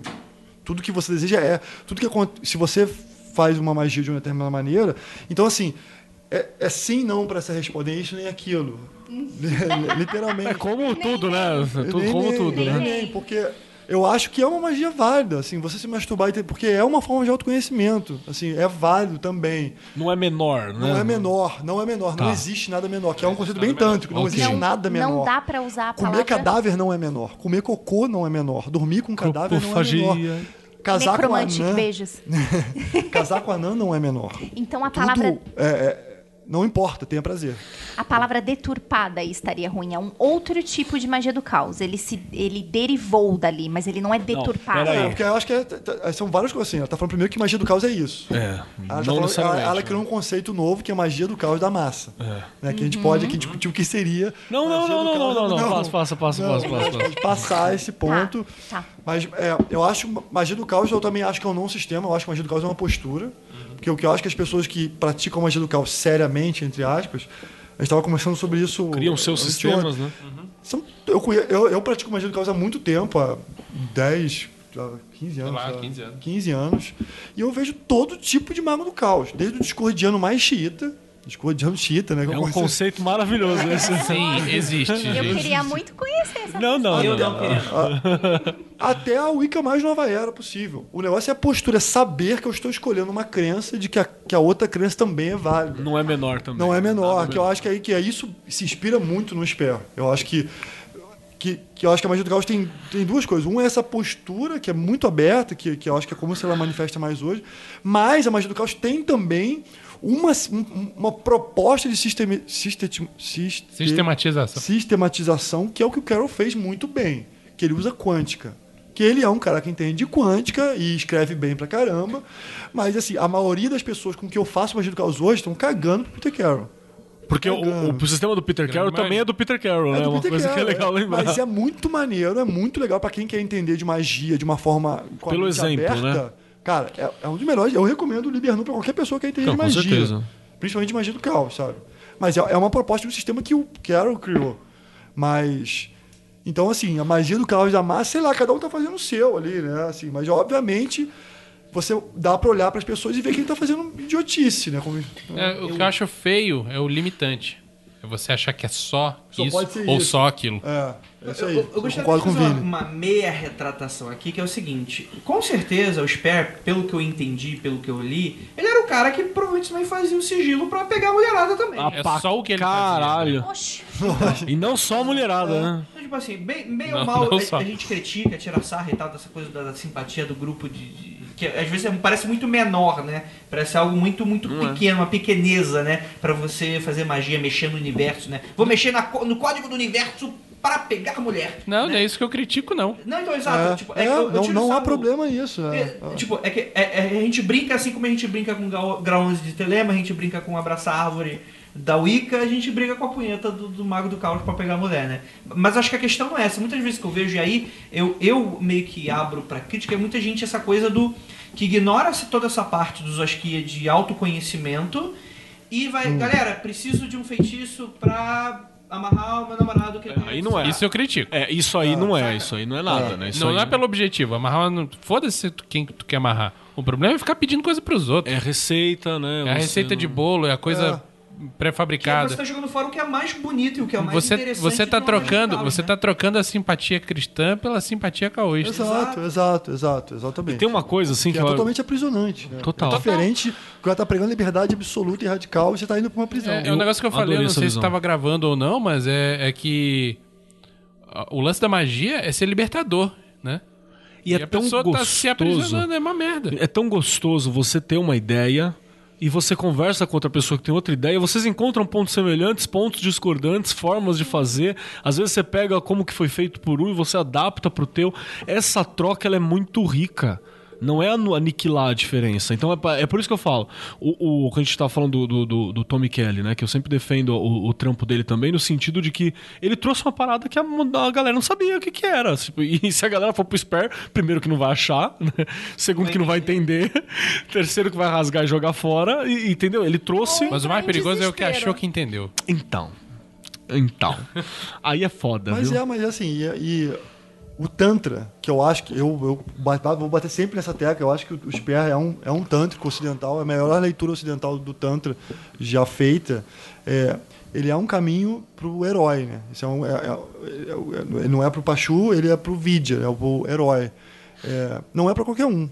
Não é qualquer um que está preparado para assumir que o universo inteiro, que você vive, é 100% sua responsabilidade. Caralho. E não vai ser. Isso não, não, não- nunca vai ser um caminho para massa. não é um Apesar, caminho para Pachu. é, apesar de que se pressupõe que o mago tá, tá a fim de ter essa responsa, né? O mago, ele, o implacável, ele tá, ele tá aí pra isso, né, cara? Até porque não é só o Spare que, tem, que joga essa responsa. O Crowley joga essa responsa, o Peter Carroll joga essa responsa. A galera toda joga essa responsa, né? Cada um... A resposta de que você, ai, mas tá tudo uma bosta. Tá tudo uma bosta porque você não, não tá Pessoa, certo, é, né? Não é, todo, mundo- não é todo mundo que tá preparado pra escutar, ah, minha vida tá uma bosta e eu falar, a culpa é sua. Quem que tá preparado pra escutar isso? Ninguém, ninguém quer. Vou falar que até o Bauman, vou citar Bauman, Perdeu. Perdeu. também diz a mesma coisa. A culpa é sua? É, a culpa é sua. Inclusive tá lá, a culpa é da Lívia. Você pode. Lívia Tá lá no líquida. Bauman. O pessoal, Lívia líquida. O pessoal acha que eu, que eu tô brincando. Tipo, ah, cara, tipo, você tá. Você não tá afim de problema? Vai pra igreja, cara. Que é, que é isso aí. Ou como diz o Peu, vai jogar videogame, né? Porra, boa, Ai, boa, não, vai mas lá. tem muitos problemas que eu arrumo jogando videogame. Dependendo do jogo, não dá não. Não Dark Souls. Não joga Dark Souls. Não. Não jogue o... Como é que chama? O bonitinho lá, o Bloodborne. Não jogue. Bonitinho. Vai, e essas gente, questões aqui a gente vai cobrir também? Então, fizeram algumas perguntinhas ah, é, mais sortidas no final. Que eu achei interessante. Porque eu acho que o pessoal público tá dando pra sacar aí, a galera que tá ouvindo aqui, é, é isso que é Posso isso, né? comentar então? Já? Vamos fazer. Quer- Da, quer- Ô, Sheiliana. Gente, Pode pra, tirar pra da- encerrar, pra encerrar, cinco Sim, minutos. sim, sim. Vai. Não, tá todo mundo falando muito obrigada, minha cabeça tá explodindo. Meu se convidado, Mara. É, que é- convidado, senhoras e senhores. Ele, ele tem a É cara. o sentimento Muito obrigado, certo. muito obrigado. É o Ele, a certo. cara dele é uma mistura de Thiago Lacerda com o Janequine e uma pitada do. De Tony Tornado. Exato, é, é lindo. É lindo, é lindo. ó, é Eu lindo. acho que você parece. Você lembra o Vladimir Brista. Já me falaram isso. Você Já me lembra, falaram. você lembra o Vladimir falaram Brista. Inclusive vai estar a foto do Vladimir Bricha na capa desse episódio. Meninas e meninos, imaginem o nosso convidado, Vladimir Brista. Ó, já tá todo mundo mandando coraçõezinhos pra você aqui. De liça, aqui, ó, de liça, coraçãozinho. Um especialista em Prometeia aqui, o Wannabe, eu, pelo menos. Um quase mestre? Eu vou, eu vou ter um papel falando isso. Não quer dizer que é verdade, mas vou ter um papel falando isso. Então, em Prometeia, é, a- o, o Spé aparece duas vezes. Parece mais que duas. É? Sim. Eu me lembro de duas. Enfim, o, o Wilson Cardoso também lembra de duas. Que ele coloca o Spé jovem morando no abismo e o Spé velho morando em Rod. O, o, o- eu acho que o Sper Velho em Rod não é em Rod, ele tá naquela barca dos. Hum, Não, em Rod tá jogando xadrez com o John Dee e com o Crowley. Então, porque eu me lembro do Sper também naquela barca. É, ele tá jogando E xadrez ele, com o John ele Dee passa o rodo Crowley. na Prometeia gordinha. Foi, foi. E ele pega a gordinha em vários momentos, inclusive, Opa! na, história. Na. É, Óbvio, né? claro. Óbvio. Vai, vai, pegar vai, a vai, gordinha. beleza. Ele não foi a Prometeia ele divina vira lá. pro, esteticamente. Ele vira pro Crowley e fala assim, ó... Eu pego a gordinha ali, que eu já sei que a, essa daí não é meio do teu jeito e Foi, foi isso mesmo. estamos nessas carnes. O negócio, o negócio é acordar suave. isso, isso eu espero. Cara, eu posso te falar do. O, por que ele tá em Rod? Porque em Rod tava. Tá os magão, né? Tá os três magão. E ele é um. Eu acho que pro Alan Moore são os três magões ocidentais, né? Spare, Crowley e o Dee. E o discurso do Sper nessa, nessa parte é ótimo, né? Tipo, o Crowley acha que ele que manda a porra toda? Manja porra nenhuma. Não é nada. e eu consigo ver o Spare falando isso, sem problema nenhum, sem problema nenhum. Sim. E quando ele tá no abismo, é jovem, provavelmente foi porque quando ele começa tá, essa porta do, do, do- do- da guerra, né, da desgraça do, do Sper, porque o Sper ele passa por um momento muito dark, né, da vida assim. E ele fala, quando ele tá no abismo, ele fala muito do. Ele fala, não que você entenda, do nem-nem. Até é uma coisa boa pra levantar. Se você quer colocar o Sper no quadradinho cabalístico, ele deve ter passado pelo abismo muito cedo, né, Pra ter essa criação, pra ter essa, esse contato tão fluido com, com, com o Kia, com as outras coisas. Então é provável que o abismo tenha sido muito cedo. Então você pode colocar ali usando o mapa que o Alan Moore tá colocando, né? Mas o Alan Moore, ele, ele tem um motivo pra colocar ali, que é a visão dele do Sper. Lembrando que aquilo ali não é o Sper, né? É a visão do Alan Moore sobre o Sper, né? Isso é importante às vezes lembrar. Foi tudo, né? Foi tudo. O Inayan perguntou se, se o sistema dele original pode ter sobrevivido em alguma ordem atual. Sim, Sim. em todas. Não, o sistema original. aquilo que ele- Ah, o original não. Não, não. Não, é original- sempre são releituras, É, são o- É, sim, visões. sim, Não, é o sim. que a gente falou, se alguém te chamar pra uma ordem De Zosquia, saiba que é enganação. tá enganando. Ou, a não ser que seja gente que monte um ou está enganando ou sendo enganado. É uma parada muito própria da pessoa, sabe? A gente só consegue releitura hoje em dia, né? Porque a gente não consegue passar pelo mesmo filtro Sim. da criação da pessoa e tal. É tipo, obviamente, isso pra nenhuma pessoa. Mas é diferente porque o cara não preparou algo pra ser passado, né? Eu, tipo, ó, gente, isso é isso, isso é isso. Não, a gente pega ali uma, uma fração do que ele tá tentando falar em uma época e tentando interpretar aquilo. Tem uma passagem do Jung que ele explica sobre a sombra, que um aluno chega, já, o Jung já velho já e tal, e Jung e o, o aluno chega, ah, entendi, então sombra é isso, isso, isso. Ele fala, não. é isso, cara. Então, tipo, foda-se. É um Até porque tá a mesma coisa que o. Se você for pegar o Jung, existem vários Jungs, né? Existe o Jung com Freud, existe o Jung querendo pegar o Freud segundo o, o, né, o nosso amigo Sper. Existe o Jung já velho, quando ele chuta o pau da barraca e fala, eu vou contar o que eu quero aqui e foda-se. Então você tem esses vários Jungs assim como você tem vários Spers, né? Pra, pra colocar. E sobre aquilo que sobrou, a gente viu aqui que o que ele não queimou, ele não contou. Né? Então não tem como, né? A gente só tem fragmento mesmo, e fragmento não é por defeito ou falha, era o objetivo dele que fosse fragmentado, né? Então é o plano, tá certinho, tá de acordo com o que ele queria. Posso encerrar? Acho que sim, né? Posso deixar uma última frase eu reservar? Não. Nem nem. Desculpa, gente. Nem nem. Vai. Fala. É, que eu acho ele excelente poeta também, além melhor do que, o- do que o Crowley. Grande poeteiro. Um grande poeteiro. E é, a- e a frase que é um, eu acho que eu não sei de onde está essa frase, tá? se ele encerra o Book of Pleasure com esse, mas enfim, é o seguinte: Ó Senhor, ó eu amado, eu agora lhe contei sobre a mais secreta taberna, aonde a paixão vai quando a mocidade se foi, onde qualquer homem pode beber do néctar do todo beneficente e gratuito êxtase, a, a nutrição mais aprazível que não prejudica ninguém. Show de bola. Eu vou dormir na pia descongelando pensando nisso. Isso aí é, isso Abraçado com frango, né, de amanhã do aí almoço. é punheta. É Isso é punheta. punheta, isso é punheta. Isso aí é a partir da noite. Eu entendi tudo, é punheta. É um nome bonito pra punheta. Porque ambiente de magia é ambiente de punheta. É isso. Ambiente de magia, você não encosta em nada. Estende a sua mão, opa, não. Principalmente se tiver consagrado. Exato. É luz, luz negra pra todo lado. Não, pelo amor de Deus, nunca leve luz negra. Obra do Pollock, né? E não comam bolinhos. Come, come sim. sim. Não come não, de luz não. É isso? Então é isso, gente. Muito obrigado para todos vocês que ficaram até aqui. Eu agradeço muitíssimo nossos queridíssimos participantes e também ao convidado especial, o Frater Ed. Eu adoro que vocês estão fazendo sempre uma pausa dramática, tipo, frater Ed. Na verdade, é pra gente desesperar ele, achando que vai revelar o nome, tá ligado? Frater Ad. Então é isso, gente. Muito obrigado a todos vocês. Abração para todos. Ósculo no bode. Praise the Sun.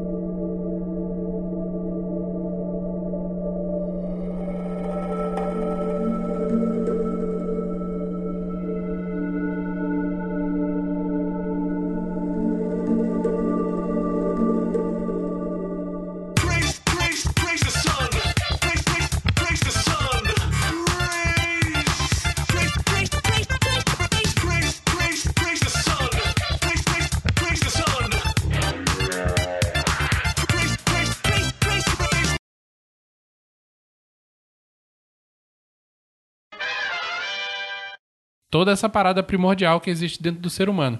Aqui. Era. Isso. Lembra, o Ah, Akira. o Akira. Eu não conheço. E tem a ver também com o lance do automóvel. Ah, meu Deus! Bebe, bebe, Ju, bebe, dá mais. Que isso, Você não vai visitar a vozinha esse sábado, não. Você vai ver a Kira aqui em casa. Mas- Amigo meu não, não tem essas porra. Traz a avó Não, pra ver eu assistir tô- Akira também. Eu tô terminando Parasite. Eu tô terminando. Yes. Ah, yes. Yes.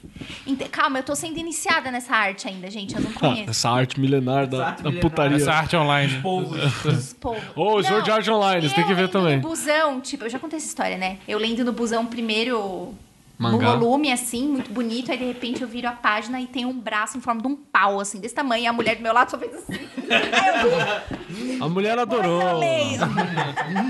Parasite. Vou ler em casa.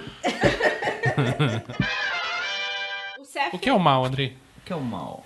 Eu tô nessa, eu, eu- vocês estão falando ali, mas eu não tô Esse é o próximo, é o próximo tópico da pauta? Porra, que é o Não, essa, Não, essa, é res- essa resposta só pode ser dada pela Tupá. Essa é a resposta que ninguém tem, tá ligado? Caralho, tem uma criança gritando. É porque ela está exteriorizando, ela captou o desespero interno da Lívia. Eu vou ali Sim, gritar de novo. se exteriorizando ali do lado de fora. Eu vou lá Só gritar, vocês. você não tem mãe! Só vocês, Só vocês, patrões, estão vendo meu desespero no momento. Tá, olha, as pessoas estão preocupadas com você aqui, inclusive. Sério? Sim.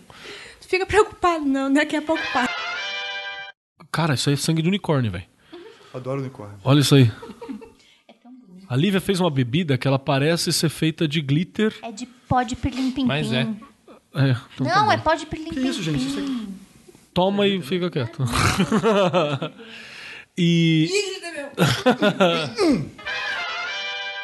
Grande Johnny Ford. Pode repetir, por favor? Grande John Fortune.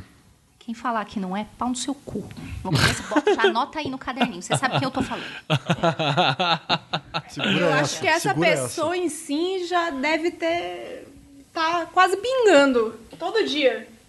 A cara do André de vou ter que cortar. Gente, o que vocês estão falando? Estão mandando em direto, Andrei. Tô mandando indireta pra pessoa que diz que Johnny Fortune não presta. É muito grave dizer Caralho. que não presta. Sintem. Dizer assim, nossa, eu acho que o estudo dela pode ser um começo, uma coisa que vai além, ok, não tem problema. Dizer que é trouxa é outra coisa. Mas, Ju, Ju, o Joãozinho, de 13 anos, que gosta de bater uma, uma pupunha e jogar Fortnite... Não, não. União, entrar em união com a sua mão. Não, tal isso- qual isso Deus atua. Mas eu tô falando do João Pupunha que... João 13 anos. Pupunha. Ele, ele tem muita, muita capacidade moral pra chamar os outros de trouxa, né? Então acho que tem que ser... É, eu acho que a Dion já é. garoto. Exatamente. E aí a Dion já é mais alfabetizada que esse povo todo, né? Então por isso ela já ganha. Hum. Exato.